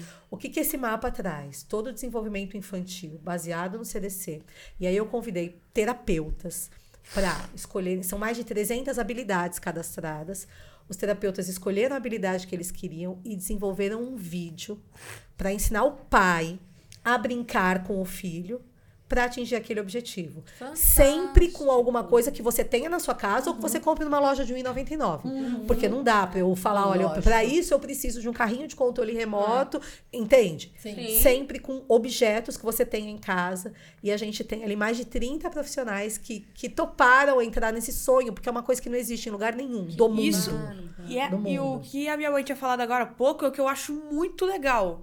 Muitas brincadeiras que são muito importantes para o desenvolvimento dos filhos com objetos do dia a dia. Ah, me fala das seis bolas. Seis Ah, bolas. você não explicou ainda, Jogo, gente. jogo que você não gosta, né, Gabriel? Que eu adoro. Ah, agora eu pensei que ia falar, não gosto. Não gosto mesmo. Não gosto mesmo. é, e agora- Percebe? É, ele né? sabia que você já sabia que ele gostava, Sei, sei. você falou que você não gosta, ele, Ele na já- hora franziu a testa. Não, eu gosto. É, Né? como assim, né? Como que- quem falou que Quem eu não falou? gosto? Você sabia? Entende? Oscila, oscila É. muito entre entender o figurado e levar pro literal. Ah, o jogo das seis bolas foi um negócio que eu inventei, né? Quando, quando o Gabriel recebeu o diagnóstico, eu ficava com ele ali de três a quatro horas, de segunda a sexta, brincando. Então, o mapa é isso, é o que a gente fez, só que agora com suporte muito maior. Uma neuropediatra, que inclusive é a doutora Débora Kershis, que é a coordenadora desse livro, Ah, ela assina esse mapa, ela é uma neuropediatra espetacular, sou apaixonada por ela. Ah, ela valida todo esse mapa do desenvolvimento e terapeutas fizeram essas atividades para que o pai aprenda Sim. como é a brincadeira e eu brinque com meu filho. Por quê? E aí eu vou recorrer, claro, ao conhecimento terapêutico, né? Suzy, quando a gente aprende alguma coisa com alguém que a gente gosta, a gente aprende mais fácil ou é mais difícil? Com certeza. Mais fácil, Né? Lembra? Sentimento envolvido, né? Exato. Quando a gente estava na escola, a matéria que a gente mais Professora, gostava normalmente era do professor que a gente mais gostava, a gente aprendia melhor. Essa relação de amor entre pais e filhos já está estabelecida. Eu aprender alguma coisa com alguém que eu gosto, né, otimiza todas as conexões que eu tenho aqui Correto, e o exatamente. aprendizado é muito mais rápido. Então, essa possibilidade dos pais ensinarem os filhos sabendo o que ensinar faz toda a diferença, porque senão eu tento, não funciona com meu filho, eu desanimo, eu acho que não vai dar certo, que só terapeuta pode resolver, né? Questões terapêuticas é só com eles e Sim. Deus abençoe os terapeutas, porque eles são essenciais na vida dos nossos filhos. Mas eu, mãe, pai, vó, babá, irmão mais velho, a gente pode fazer toda a diferença. Então vamos pro jogo das seis bolas. É. Eu comprei uns potes de, em loja de R$ 1,99, pote desse com tampa em formato de bola. Tipo tapoé. Ah, certo, certo. Era um pote de plástico, que é um formato de uma bola, que abre e fecha. E ali dentro, cada dia, eu colocava presentinhos diferentes para ele. Na verdade, eram coisas. ahn, um dia eu colocava sabores diferentes. Doce, amargo, azedo, salgado. Eu ia colocando. As, outro dia eu colocava texturas diferentes. Então, um áspero, uma meleca, uma areia. Outras vezes eu colocava temperaturas, então gelado, quente. Porque se a pessoa com autismo, na sua grande maioria, tem questões sensoriais que tem dificuldade, eu preciso mostrar para o cérebro dele que ele pode experimentar texturas diferentes, que é o que os terapeutas chamam da dessensibilização. E eu fazia isso com ele. E ele amava. A gente usava coisas de comer. Então, para trabalhar a coordenação motora dele, às vezes eu colocava pipoca ali, a gente comia pipoca com pegador de salada. Depois a gente comia pipoca com uma pinça, né? Pra gente trabalhar muito. A- as- muita gente, quando chega na escola, ahn, tem dificuldade na alfabetização. Exatamente. E às vezes o problema não é em escrever, ele não tem movimento de pinça. Eu preciso saber fazer isso. Então, por exemplo, eu pegar isso, isso é super importante. Inclusive, Tem crianças, às vezes, quando são pequenininhas, que elas pegam assim, com a mão espalmada. Ela ainda não aprendeu a desenvolver o movimento de pinça. Então, dar comida, né, que a criança pegue, tem a ver com sentir a textura, mas também tem a ver com a coordenação, né? O que outros terapeutas chamam da, da coordenação, o olho-boca, né? Eu tenho que olhar, eu tenho que pegar e se eu quero comer, eu tenho que levar aqui na minha boca. Não adianta eu colocar aqui que eu não vou conseguir comer. São coisas simples do dia a dia e que pai e mãe ensinam, sem saber o que estão ensinando, na verdade. Né? E esse jogo das seis bolas, eu colocava coisas diferentes. E, e- e agora, há pouco tempo, eu perguntei para ele por que, que o jogo das seis bolas era tão importante para você. Fala para elas, por que, que você gostava tanto do jogo das seis bolas? Agora ele tá comendo. Porque ele resolveu comer uma bolinha. Por que, que vocês né? acham que o jogo das seis bolas era importante, era muito legal para ele? Eu acho que é porque Do tinha novo. a- a- a- as coisas todas diferentes. E ele tava indo pro novo? Mas se ele não gosta da Não gosta do novidade. Mas o novo no sentido dele ter um controle ali, que ele sabia que seriam coisas é, positivas. Faz sentido, faz sentido o que você falou. exato, também eu posso querer ou não aquela coisa também.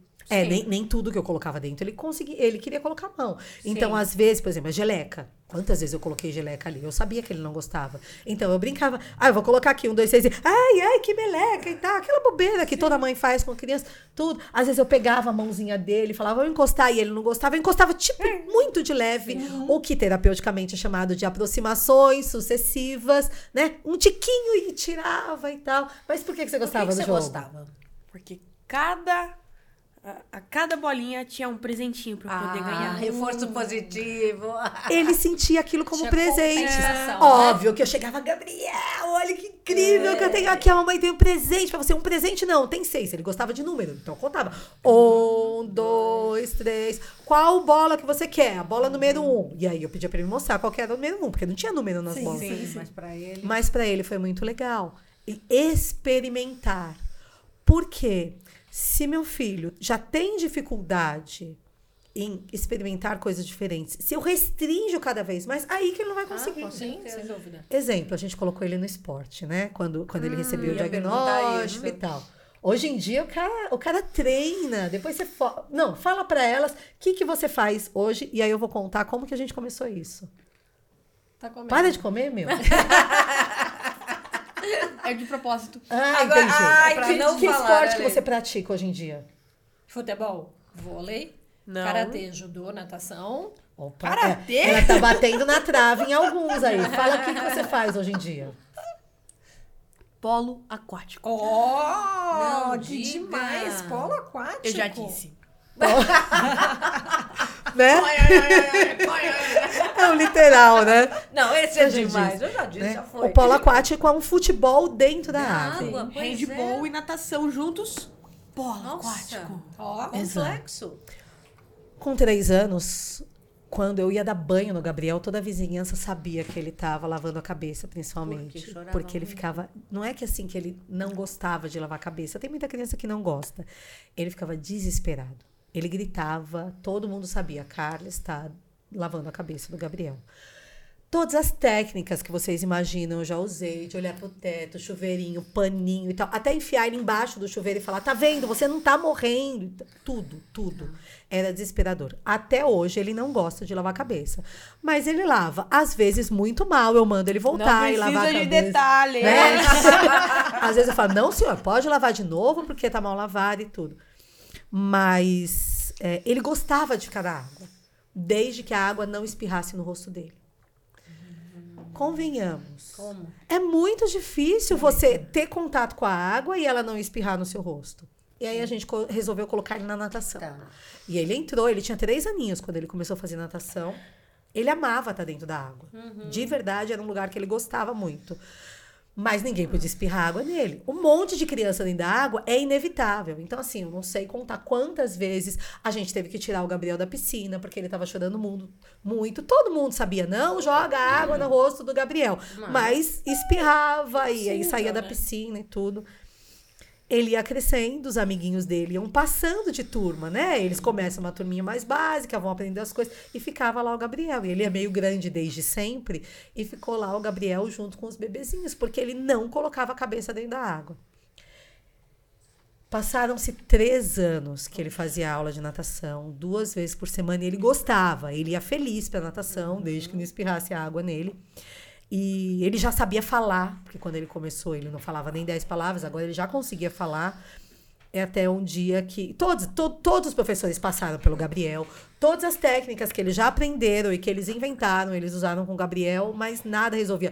Sopra no rosto, coloca na água, era um caos. Tudo, tudo, tudo. E aí teve um dia. As mães já prometeram presente pra ele, porque era em turma, então ficava a mulherada ali batendo papo.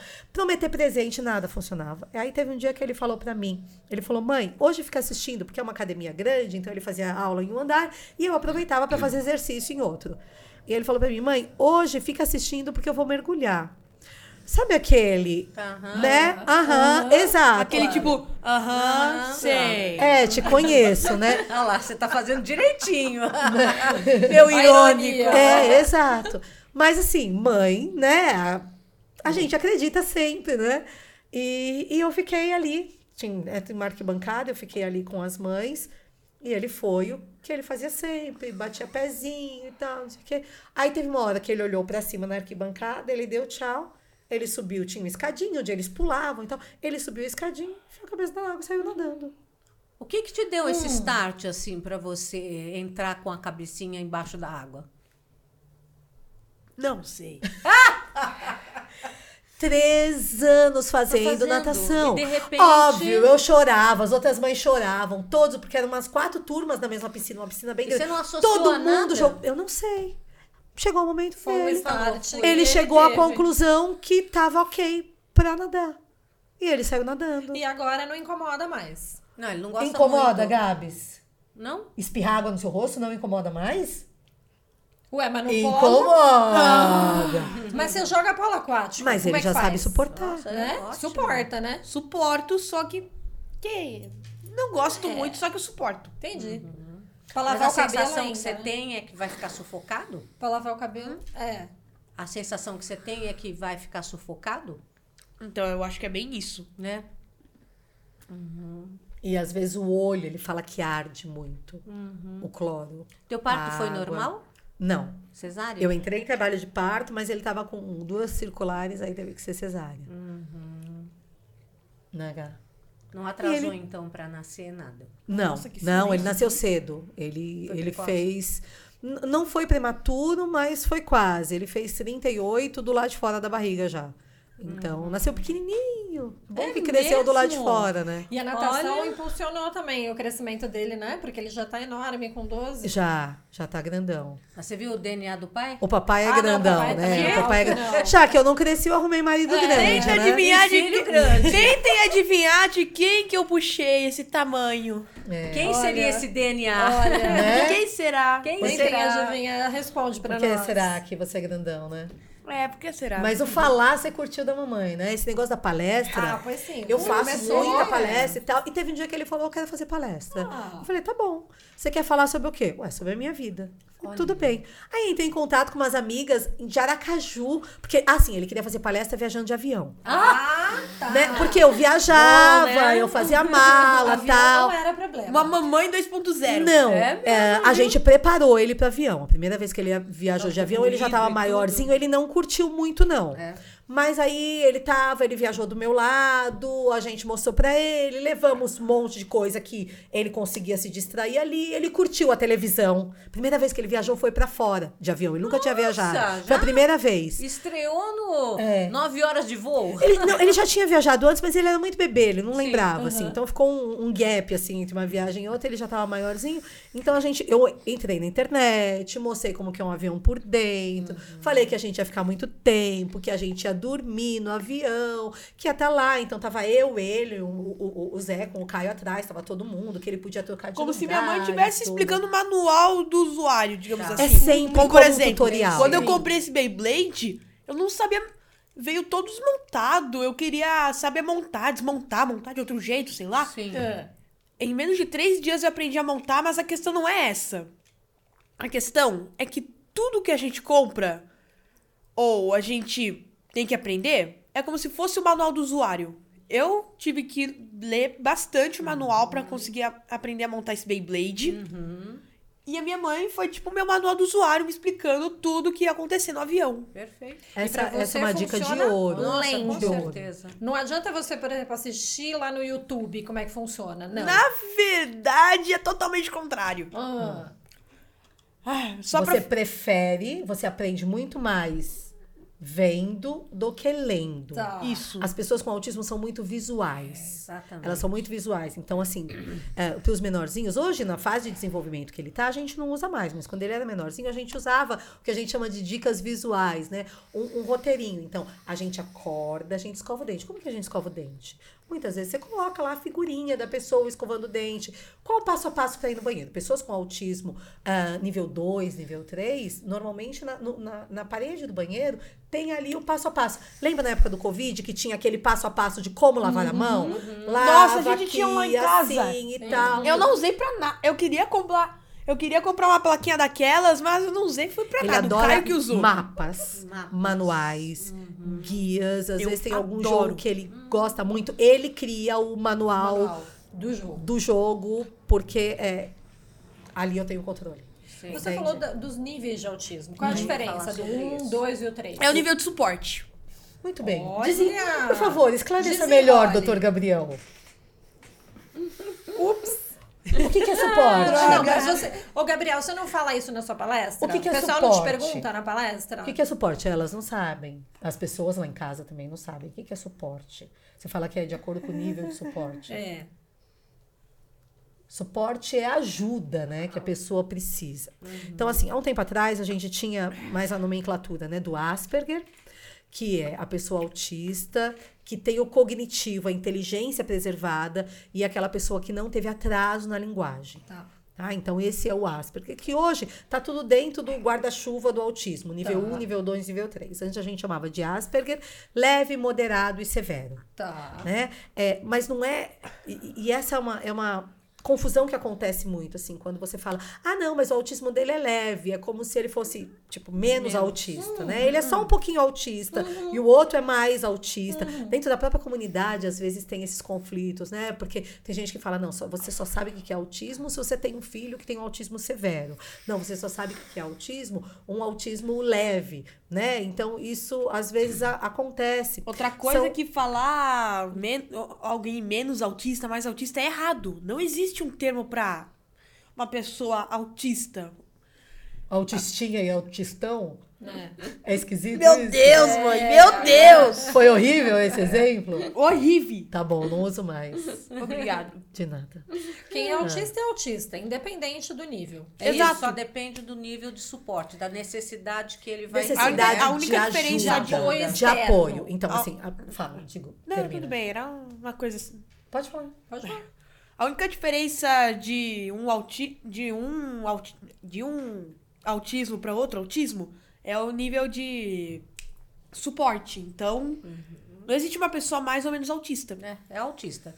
Só que ele vai necessitar mais de ajuda, de auxílio Exato. ou menos. Então, as Então, pessoas nível com um, o nível 1, menos. elas têm menos necessidade de ajuda e elas têm uma vida mais autônoma, mais Certo. independente. Ah, As pessoas com nível 2 normalmente têm um atraso maior da linguagem. No nível 1 a gente já não tem quase atraso de linguagem. No nível 2 eles precisam de uma ajuda maior, mas eles conseguem ter uma vida mais ou menos autônoma. Aquelas pessoas com nível 3 são pessoas que precisam de supervisão constante. Muitos deles não conseguem se comunicar, não conseguem expressar vontades. Ah, então, a gente ouve muito, por exemplo, pessoas que se batem, que gritam muito. Muitas vezes eles estão incomodados com o cheiro, eles estão sentindo uma dor, eles eles estão gritando porque o grito acalma eles, mas você não, você não, muitas vezes você não tem ideia, né, do que tá acontecendo, Qual é? que é o autismo que a maioria das pessoas conhece. Conhece, As pessoas imaginam Que que, o autista né? é esse, É. né? Ou a- então é aquele outro extremo, como o Good Doctor, como a Advogada Extraordinária, que é uma série da Netflix super bonitinha e tal. Esses têm o autismo, se a gente olhar a parte comportamental, o dia a dia, relacionamentos, o autismo tá lá, mas eles têm um outro diagnóstico, que é o savantismo, que é essa inteligência acima do padrão, a genialidade. Tá. Então, naquela série do, do Good Doctor, daquele médico e tal, ele é genial, ele enxerga as coisas que ninguém vê e tal. A advogada extraordinária também, ela vê, ela tem, ela tem uma, uma, uma memória fotográfica. Não é assim todos os autistas. Acontece, mas não é assim. Uma série que retrata muito o autismo, por exemplo, é o Atypical. Atypical é um adolescente que traz ali.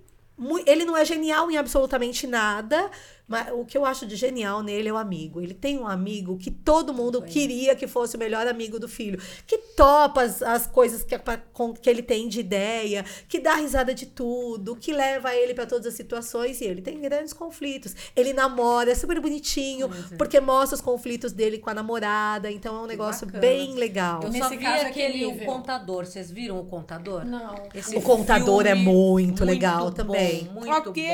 é melhor eu já Bem sair aqui da mesa porque já, vocês já estão falando outra língua. Pois é, vamos É um voltar filme, pro é um assunto. filme. É dos filmes. É muito legal. O contador é um nível Sabe- 1 que seria considerado um Asperger, ou talvez tenha como, né, comorbidade, é chamado de dupla excepcionalidade Sim. quando você tem essas duas questões, mas o, o atípico é um autista nível 1.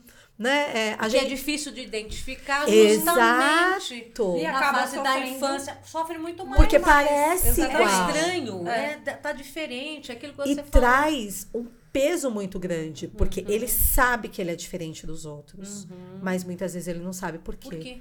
E tem muitos pais, é, Suzy, talvez você tenha pego pais assim na sua clínica. Tem muitos pais que sabem do diagnóstico e não querem contar para o querem filho. assumir. Exatamente. Não querem contar para as pessoas. Óbvio, existe a discriminação em todos os lugares. Agora, o filho não saber, nossa, É uma crueldade. acontece. É, ele não claro. sabe o que está acontecendo. mãe, e E, não E o pai fica com medo, né? é, e o pai fica com medo de falar, ou a mãe, ah, não, porque ele vai ficar é, se sentindo diferente. Mas ele É. já sabe, ele já É. sabe Ô, mãe, que ele é Conta a histó- diferente. Ô, mãe, conta a história de quando eu descobri que eu era autista. Ah, me conte, é verdade. Vamos lá. Não, Como é olha, as coisas descobriu? acontecem em momentos muito incríveis, Olha, né? Em meados de 2000 e não sei o quê. Ah, Ele, aconteceu. ele tinha mais ou menos uns. um- ele tinha uns seis anos de idade. Sim. A gente tava no parque de diversão no Beto Carreiro. Eu já contei Ah. tanta história que eu acho que o Beto Carreiro podia me patrocinar, entendeu? Mas é, a gente tava lá no Beto Carreiro, parque. Não, e o, e o Parque Beto Carreiro é espetacular com relação à inclusão, desde sempre, não é de agora, não.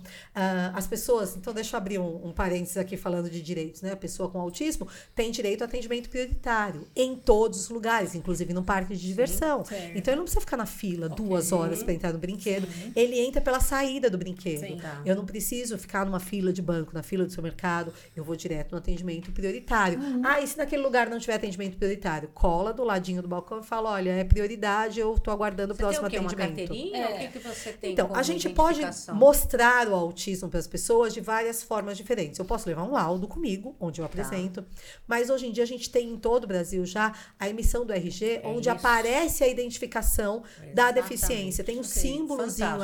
ali, tem o CID também. Eu acho muito mais prático. Com Essa é uma informação opcional, Aham. ok? Então é importante os pais saberem. Não sabem, né? Muita gente não sabe. Então. E existe também uma carteira de identificação. Ainda não está em todo lugar do Brasil, mas na maioria dos estados tem. Aqui em São Já Paulo come- você já emite online, ideia. inclusive. Já né? começaram a ideia. Você não precisa nem ir presencial. O RG tem que ir presencialmente, né? Aqui em São Paulo é no Poupa Tempo, mas no restante do Brasil é no mesmo lugar onde as pessoas emitem o RG padrão. Uhum. Tem formulário específico, cada estado tem o seu formulário, mas isso é muito prático, porque você apresenta um documento oficial e pronto. Claro.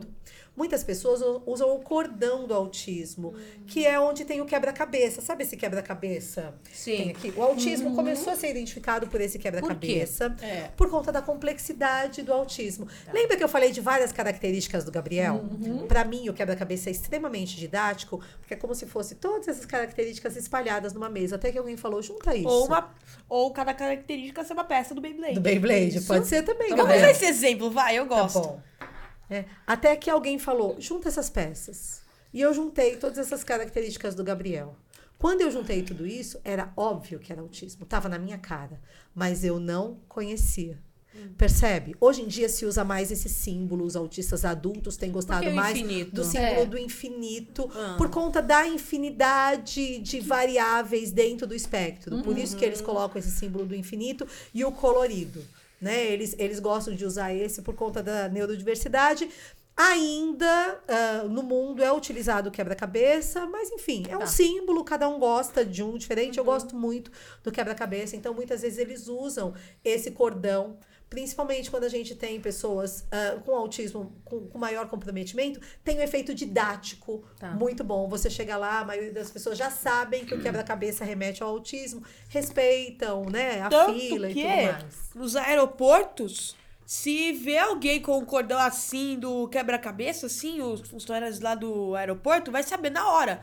Pode Já ser tanto aqui identifica. quanto na Coreia, no Japão, pode ser até na Ótimo. Dinamarca. Então é um símbolo que É um já está símbolo. unificado assim, para Representando todas as autismo. autoridades Mundial, que sim. representa mundialmente o autismo. Exato. E que, enfim, tem prioridades nesse Tem. caso. Quando a gente foi né? viajar para os Estados Unidos, eu colei um adesivinho na capa do passaporte do Gabriel. Tá. E quando a gente chegou ali na imigração, na hora eles já identificaram e tudo. Ah, isso é então, assim, bom. é, é bem. Eu, eu acho que tem um efeito didático muito, muito bacana. Mas, enfim, nós estávamos no Beto Carreiro. E aí? É, é. Eu já ia Entrando- falar que o parênteses estava muito grande. É, aí eu sou a rainha de começar a contar uma história e esquecer de terminar a anterior.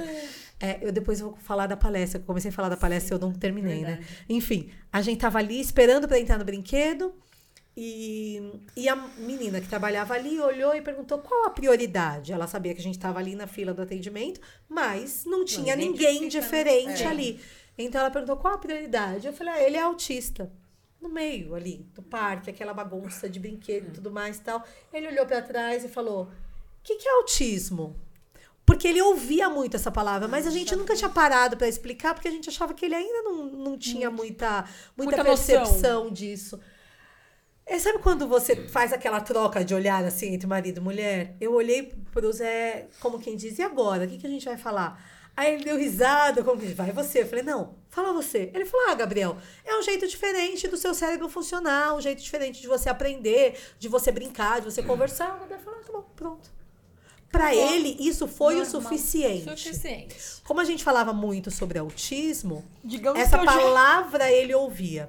E aí, depois disso, eu comecei a aproveitar todas as oportunidades para falar. Então, Gabriel, as pessoas com autismo às vezes têm dificuldade em ouvir esse tipo de som. Olha, Gabriel, as pessoas com autismo às vezes têm dificuldade em aprender, têm dificuldade em entender um texto na escola. Ah, as pessoas falaram. Agora foi uma piada. As pessoas com autismo têm dificuldade em entender isso. Mas essa piada quis dizer assim, assim, assado. Enfim. E foi assim, sem, sem nenhuma mega reunião, né? depois Vamos que- conversar depois que a sobre minha mãe e meu é que pai- funciona. Depois que minha mãe e meu pai perceberam que eu já tinha uma noçãozinha pra entender o que, que era autismo, aí eles começaram. Aí eles começaram a festa e aí cada oportunidade que eles encontravam já explicavam pra mim. E é interessante, isso a gente vê em todas as crianças. Quando a criança já está madura para entender alguma coisa, ela pergunta.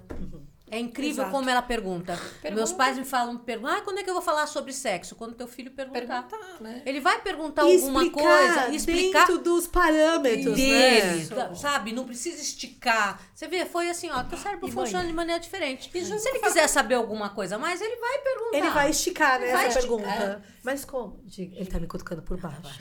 É segredo, tá bom? É segredo, tá bom, vamos Ah, lá. segredo. Já sabe. Então vai.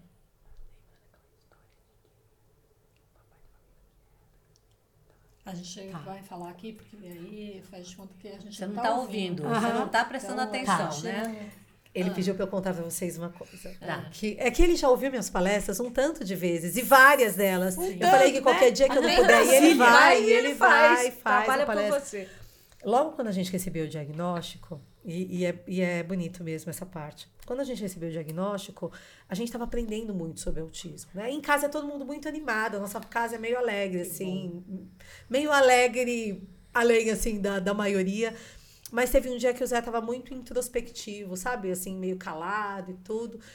E, e eu falei pra ele, eu falei, o que aconteceu? Você tá meio quieto e tal. A gente tava falando a respeito do Gabriel, né? Coisas que a gente podia fazer. Ele lia coisas, ele mandava link do serviço. Às vezes a gente passava madrugada discutindo coisas que a gente aprendeu. A gente assistia a tese de, de, de, de mestrado, doutorado, falando sobre autismo. Passavam pra- domingos inteiros em bibliotecas procurando livros. é, porque não tinha quase nada na internet, né? Isso foi há nove anos atrás. Então a gente não tinha quase nada na internet. Então a gente ia pra biblioteca mesmo, a gente se dividia, ficava folheando livros e separava alguns que a gente achava interessante. Depois a gente se encontrava, olha, achei legal isso, isso e aquilo. Ele trocava, a gente saía com os dois livros de lá para aquela semana, tudo. E um dia, a gente conversando sobre o Gabriel e tudo, ele tava meio calado. Eu perguntei pra ele: o que aconteceu? Que você tá meio, meio quieto? Ele falou: ah, sei lá, tô pensando se algum dia eu vou trocar uma ideia com o Gabriel, falar sobre política, sobre namoro, sobre coisas bobas assim do dia a dia tal. E sem, sem ensaiar, sem pensar muito, eu falei pra ele, eu falei, olha, até onde o Gabriel vai, a gente não sabe. Mas o nosso papel de pais é proporcionar as melhores condições para que ele chegue no limite dele. Né? Se eu olhar para o Gabriel de 3, 4, 5 anos, eu nunca imaginaria que ele estaria um dia aqui, né, participando de um podcast, conversando Nossa, com a gente, palestra, contando, fazendo palestra, É, sozinho, sem eu é, estar do lado e certeza. tudo. Ah, mas na verdade a gente também não planejava. A gente não olhava para o futuro. Quando a gente recebeu o diagnóstico, de verdade, o que eu mais queria é que ele saísse da fralda, porque ele ainda fazia cocô na roupa. Tá. E isso causava muito constrangimento, porque as crianças de três anos não faziam mais. Quando ele conseguiu sair da fralda, a minha preocupação, na verdade, é que ele me mostrasse aonde está doendo, quando tinha alguma coisa incomodando. Depois de um tempo, a minha preocupação era que ele me contasse. é, o Gabriel não sabia contar o que acontecia. Ó, peraí, né? antes de você começar essa história, posso co- comentar uma coisa Pode. sobre essa história que você acabou de contar? Pode. Aquela, fra... Foi mal. Aquela frase que minha mãe falou pro meu pai não foi planejada como minha mãe tinha falado e tudo mais, mas essa frase foi tão, assim, espontânea, Impactante. impactante, que virou o lema da nossa família. Qual? Qual é a frase? Eu não lembro Que a da cor. gente não sabe até onde o Gabriel vai. Mas o nosso papel de pais Nosso papel de pais é proporcionar as melhores oportunidades e ajudar para que ele chegue no limite dele. Exato. Nossa. É, hoje em dia eu consigo imaginar o Gabriel fazendo uma faculdade, Sim. namorando, tendo tretas, enfim. Uhum. Mas com três anos de idade, de jeito nenhum. Claro. É, ele Pega não. Ah, eu não paro de falar. Come por mim, pode comer. Quando ele era menorzinho, ele não sabia contar o que aconteceu na escola. Sim, Quando você pega a criança na escola, a primeira coisa que você fala, e aí, foi, foi tudo bem? dia?" O que, que você brincou, tal, fez lição, Uhum. machucou e tudo. E o Gabriel não falava nada, nada, né? É, então eu perguntava pra ele, ah, você fez tal coisa? Ele só respondia não, porque o não coloca ponto final na conversa, Sim. né? Então ele foi num passeio da escola que era uma fazenda. Você viu a vaquinha? Não, eu sabia que ele tinha visto. Tinha vaca lá e ele foi, ele viu. Ah, você viu? Você viu o coelhinho? Não, tudo era não. E aí a gente ficou muito preocupado se ele não sabia guardar a informação Sim. ou se ele não sabia contar. Um dos livros que a gente estudou e tal falavam a respeito da comunicação não verbal, né? Através de figuras. É, tem, mãe, hoje em dia se usa- banheiro agora, tá? bom. Pode, Ok. à vontade. querida. eles usam o PECs, né? Que é uma comunicação alternativa e tudo é muito legal. E eu fiquei pensando, eu falei, olha, eu não sei. O Gabriel sabia falar, mas ele não sabia contar o que aconteceu. Eu falei, bom, a gente está numa geração nova. E se a gente usasse um recurso digital para ensinar o cérebro dele, tudo isso muito antes de eu ter começado a estudar, assim, é, tecnicamente o autismo. Mas por isso que eu falo que pede para Deus, Deus ensina muita coisa pra gente, né? É, e a gente pode usar uma máquina fotográfica digital para registrar o que aconteceu na escola e eu ensinar o cérebro dele a me contar. Então, óbvio que não foi tão simples, eu tive que pedir para psicóloga Pois fazer é. um relatório solicitando isso. Assinei um termo que eu não ia usar foto em rede Claro. social, que aquilo tinha efeito terapêutico e tal, tudo documentadinho, bonitinho. Então, ia a máquina fotográfica junto com o material escolar dele. E elas tiravam foto das atividades que ele fazia. Uma criança com 3, 4 anos de idade faz umas quatro atividades numa manhã, né? Não faz mais do que isso. E, e elas tiravam foto. Quando eu chegava em casa, eu descarregava no computador e mostrava para ele. Eu contava: olha, esse aqui é o Gabriel. Pedi foto de todas as crianças, o nome de todas as crianças e tal. Olha, o Gabriel tá comendo maçã. Ah, o Gabriel tá pintando assim. Olha, o amiguinho do Gabriel é o Lorenzo, que sempre foi o melhor amigo, assim, desde sempre. Eles continuam sendo muito amigos e tal. Olha, esse aqui, não sei o quê. E eu contava para ele tudo o que acontecia. Isso por um tempo. Depois eu começava a perguntar: quem que é esse aqui? É o Gabriel. Ah, o que o Gabriel tá fazendo? Que, que fruta é essa? É a maçã. O Gabriel comia umas três maçãs todo santo dia, assim. Hoje em dia ele não quer mais saber de maçã. mas ele era viciado em maçã. O que, que ele tá fazendo? Onde você tá? O que o Gabriel tá fazendo? Tinha uma foto no escorregador. Aí tá a escorrer, tal. E aí eu fui fazendo isso e fui mudando as fases, assim, né? E depois eu mostrava e perguntava quem é esse e tal. E todo dia pegava ele na escola. Ah, o que aconteceu hoje? É sempre aquela resposta de nada. Eu não consigo contar essa história sem chorar, então preparem-se. Aí teve um dia que eu peguei o Gabriel na escola. Ele tinha. Ele já estava com 5 anos. Não, estava com 4 anos. No finalzinho do ano. E aí eu perguntei pra ele: Ah, Gabriel, como foi a escola? O que, que você fez de bom? O que você comeu de lanche? Bombardeando o menino, né? Aí ele falou: Mamãe, professora Chapéu. E eu fiquei com aquilo na minha cabeça, professora Chapéu, professora Chapéu. Eu não vi a hora de chegar em casa, eu dei o almoço dele, mas eu fui correndo pro notebook para descarregar as fotos. E a primeira foto que eu vi era uma foto da professora com o chapéu de florista na cabeça. Ai, Foi a primeira vez que ele conseguiu me contar alguma coisa que aconteceu. nossa. Incrível, né? Ai, que lindo. Que fantástico, hein? Que história. Entende que a frase dele não foi: Mamãe, a Completa. minha professora colocou um chapéu de florista na cabeça. Mas já é um começo. Claro. Ele usou duas palavras. Crianças com dois anos fazem frases de duas palavras. O Gabriel tinha quase seis quando ele começou a fazer isso. Quando ele me mostrou que a professora estava. Ele me contou que a professora estava usando chapéu. Foi muito emocionante aquilo, porque eu descobri que o cérebro dele sabia guardar informação. Ele só não sabia me contar Sim. ainda. e agora ele entendeu que ele podia me contar as coisas. Entre eu começar a usar a câmera e Ele eu fala. aposentar a câmera, porque depois eu ainda fiquei um tempinho usando a câmera para conferir o que ele estava me contando. Demorou um ano. As coisas demoram. O desenvolvimento demora. Sabe? Às vezes, quando a gente recebe o diagnóstico, a gente. Obrigada, amor. A mamãe já parou de chorar, tá bom? Tô chorando de alegria, você sabe, né? Eu sei, mas toda vez que você fica triste, eu quero te dar um abraço. É, mas é que eu tô feliz. Eu tô feliz, eu tô chorando E de ele alegria. sempre foi assim carinhoso? Sempre. Ele sempre teve a questão do toque tranquila. Nunca foi problema pra ele o toque. O toque nunca foi problema. Fantástico. Ele sempre gostou, ele pega, ele beija. Ele, ele sempre foi muito carinhoso. A Isso- maioria das pessoas autistas são muito carinhosas. A questão é que muitas vezes as pessoas acham que não podem encostar. Então, o- a dica que eu dou é sempre perguntar: posso te abraçar? Perfeito. Posso te dar um beijo? Né? Aliás, com Como todas por- as crianças, né? É, na- exatamente, Não é né? só chegar aí Como por ex-. Como por exemplo, fofinha, como né? por exemplo, como por exemplo, mãe, lembra do Daniel e do Danilo? Então, ah, não faz tanto tempo assim que a gente foi visitar a casa de uma mãe de dois filhos autistas, assim. Autismo nível 3. A história dela é incrível. Ela adotou os meninos, sabendo que eles eram autistas. As crianças foram para casa dela, eles não andavam, eles não engatinhavam, nada. Eles foram abandonados pela mãe e tudo. E a gente. Eu acabei fazendo muita amizade. Ela um dia me procurou para uma consulta. E quando ela me falou que ela adotou duas crianças autistas, eu falei: para tudo. Primeiro você vai me contar a sua história, depois a gente conversa sobre direito. Né? E a gente acabou fazendo amizade e tal. E aí a gente foi até a casa deles. O Gabriel fez uma palestra na cidade de Amparo. e aí a gente passou uma, uma tarde lá com eles. Tá, o Daniel e o Danilo. Vocês percebem que a gente tem história pra semana, né? É, tem. Bárbaro. Muita. E aí? Como é que você ia contar deles? Então, é que quando a gente foi visitar eles, tipo, eu queria ver o que eles estavam fazendo, eu queria brincar junto.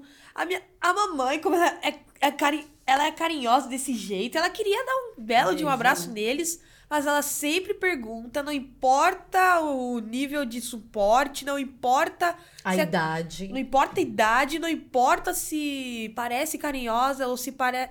ou se parece não gostar muito assim de toque. Ela sempre pergunta: posso abraçar? Posso dar um beijo? Posso, sei, sei lá, tirar uma foto? Sempre pergunta. Perfeito.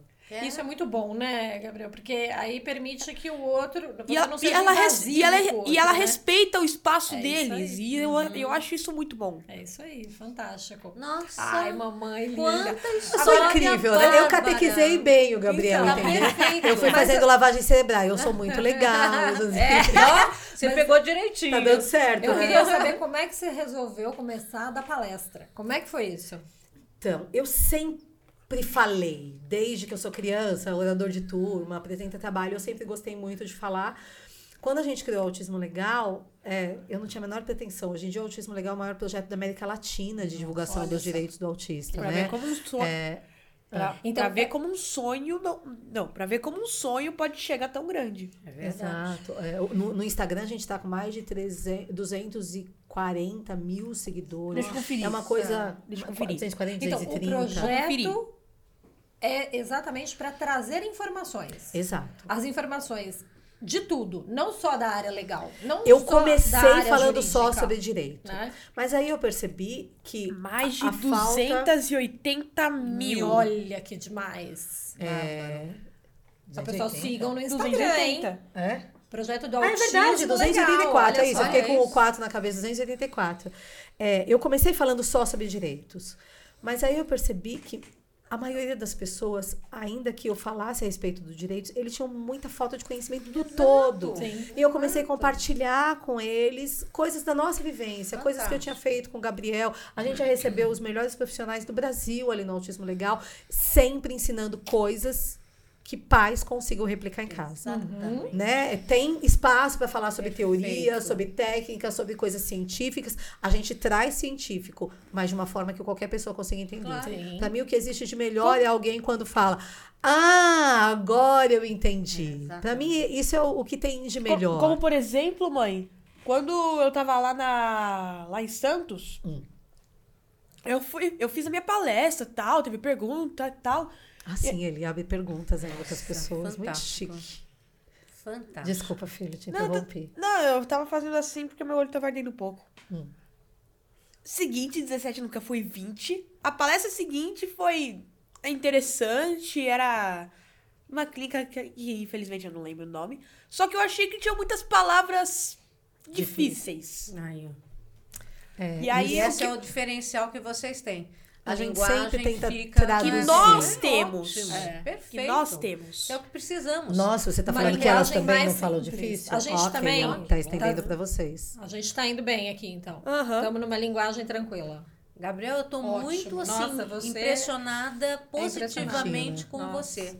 Parabéns. Impressionante. Você vai Impressionante. ser inspirador para muitos outros jovens Não que às vezes dúvida. não sabiam o que, que eles estavam sentindo e você você deveria abrir também um, não sei se um Insta, um canal em que você pudesse falar para outros jovens que estão na mesma situação. Ele não tem o canal ainda? Então, ele tem um canal do YouTube Ah, tem? que ele abriu ontem- sozinho. Ele que grava, Aí. ele que Aí, edita ó. e tal. Bárbaro. E ele tá retomando. Agora ele tá entrando numa nova fase, que agora ele é um pré-adolescente. Adolescência, né? Mas conta pra elas qual que é o canal e qual é o diferencial do seu canal.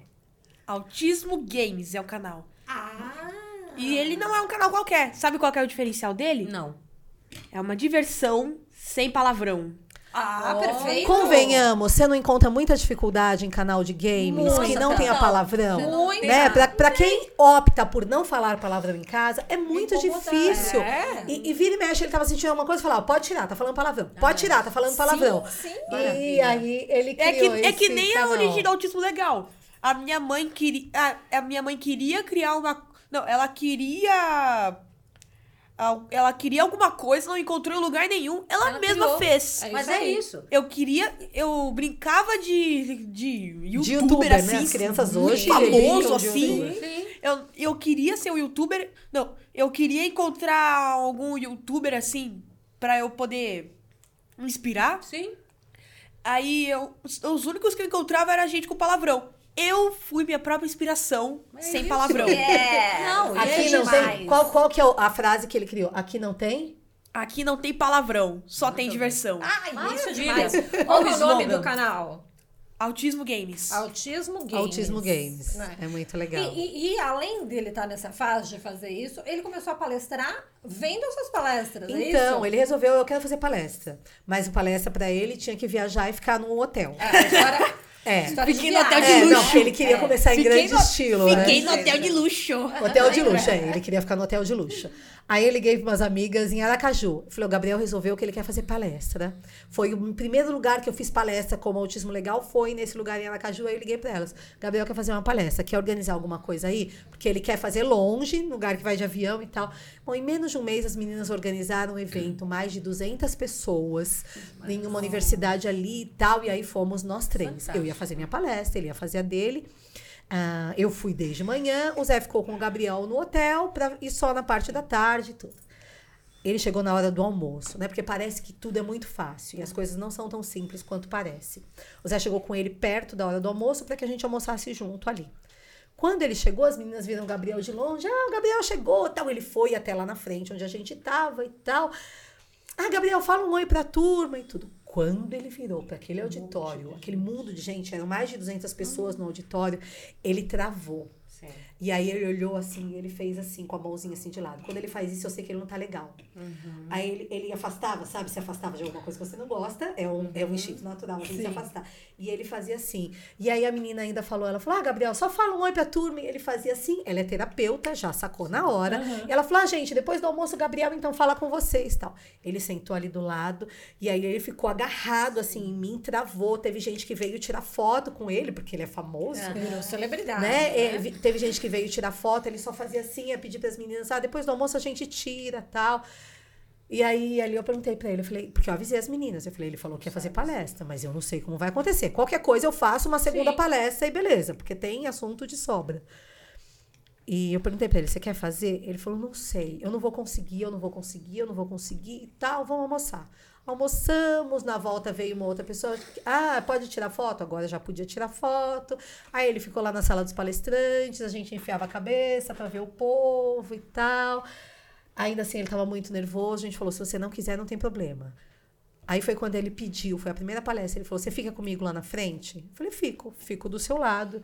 E, Ah, olha, eu até queria, na, naquele momento eu até, eu até queria não fazer a palestra. Só que a gente viajou de avião, ficamos no hotel. no hotel de luxo. É, o hotel É. de luxo. A gente falou, de a gente, pra fazer a- essa no, palestra, no, né? no dia anterior, a gente foi num, num lugar, assim, numa, num restaurante, assim, pra poder jantar, num lugar chique, assim. Você se Eu não hein? iria. Eu não iria jogar tudo aquilo no lixo. eu iria bem, bem. usar pra alguma coisa. Foi um favor, hein? Foi um Muito favor. bem. Ah, e ele, ele tava nervoso. Eu falei pra ele, então vamos fazer uma oração. Nós somos cristãos, tudo. A gente orou pedindo pra Deus dar calma pra ele, tudo. Eu falei, Gabriel, eu não tinha visto a palestra, só meu marido tinha visto, né? Ele não deixou eu ver a palestra dele. E, e aí eu falei pra ele, eu falei, "Olha, você quer que a gente faz perguntas pra você e você responde? Papai sabe como é que é, ele pode fazer perguntas onde tem uma palestra. Não, eu vou tentar, eu vou tentar. E aí foi, Ficaram os três no palco. Eu, meu marido e o Gabriel. O Zé ficou mais de canto. Eu fiquei bem pertinho de onde ele estava. E aí ele começou. Mas ele começou, foi a coisa mais linda, porque ele fez a palestra toda. Eu não tinha visto, então para mim foi muito Nossa, emocionante. Porque eu não sabia o que ele ia falar. Eu sabia que ele ia contar a história dele, mas. E, e depois, no final, ele falou com as pessoas. Subiu um menininho com autismo no palco, ele brincou com aquele menino, fez piada com as pessoas e tal. E eu fiquei olhando e falei: Meu Deus, o bichinho leva jeito pra isso mesmo. Tenta adivinhar de tudo." quem que eu puxei. Não sei, Não corta meu sabemos. pescoço, mas eu não digo quem é. Eu também não faço a menor ideia. Mas eu acho que o mais bonito de tudo, quando ele terminou, porque aí eu dei parabéns pra ele, abracei ele. Quando ele me abraçou, acho que toda aquela adrenalina caiu. Ele chorava, ele chorava, ele chorava, ele falava: "Mãe, eu consegui, mãe, eu consegui, eu consegui, eu consegui, eu que consegui" vitória. e tal. Lá vem E o olhar de foi, choro. é, eu de acho alegria. que foi assim um dos abraços mais emocionantes que, que eu ganhei, porque ele via muita dificuldade, mas ele tentou. E ele pôde experimentar o prazer de ter conseguido. Porque o prazer que eu tive foi totalmente diferente do que ele teve. ele teve o prazer de conseguir Aham. falar aquilo que ele Desafio. se programou e tal. Mas talvez ele não conseguisse. E acho que isso faz parte não só de mães de pessoas com autismo, mas de qualquer mãe. Qualquer um. Nossos filhos nem sempre vão conseguir aquilo que eles gostariam ou aquilo que a gente gostaria, né, É, Suzy? Porque a gente joga A gente tanta coisa na cabecinha né? deles e tudo. Então, enquanto ele quiser expor, falar da vida dele, fazer palestra, ok. E o dia É que ele não aí. quiser mais, Tudo ok bem. também. Enquanto for E tá tudo certo, Enquanto for né? divertido, você sempre vai ser uma Enquanto inspiração. eu quiser fazer podcast. É, e você vai estar sempre fazendo um papel muito importante. Você está dando esperança para outras pessoas, famílias e pessoas que têm ah, o autismo. Então você está fazendo um papel maravilhoso. E eu Deus fico feliz, ilumina. eu fico feliz de servir de inspiração para algumas mães e crianças. Exato, e dar esperança, né? Falar, olha, as coisas são difíceis. Como é difícil tudo na vida, nada é fácil. Sim, Não é? Verdade. Mas que tudo tem uma recompensa. exatamente. Olha, a recompensa que nós temos Olha é só. essa daqui, tá? Eu indico para todo mundo, porque, como eu disse, a gente está sempre aprendendo coisas importantes e um dia a gente vai utilizar.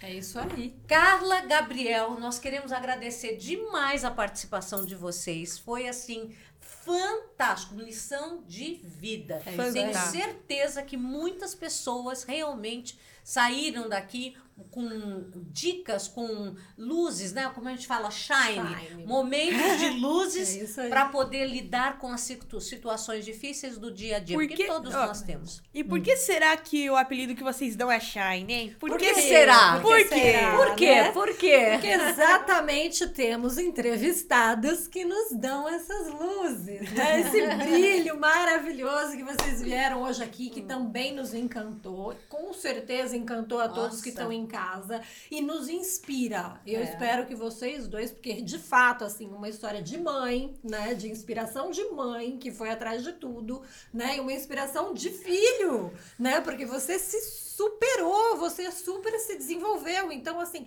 é, é uma história dupla muito fantástica, não só dupla, né? Da família inteira, né? Exato. Porque tem o seu marido Todo também mundo se envolveu tem o seu isso. filho. Então, assim, uma história familiar que encanta, inspira e com certeza vocês precisam assistir totalmente na íntegra o nosso episódio. Estejam conosco, fiquem, compartilhem. E outra coisa, é, é, vejam também, também o canal deles, né? Que é o do Autismo, Autismo Legal. Legal. E que o é- Autismo e o Games autismo gamer, né? Porque isso também é super inspirador para todas as pessoas, né? Como a gente se é, supera a cada Ah, dia. né? meninas, eu só posso agradecer pelo espaço que vocês deram, porque muitas pessoas talvez nunca chegariam ao conhecimento do autismo através de nós, Uhum. mas porque acompanham o trabalho de vocês, hoje podem conhecer e isso vai se multiplicando.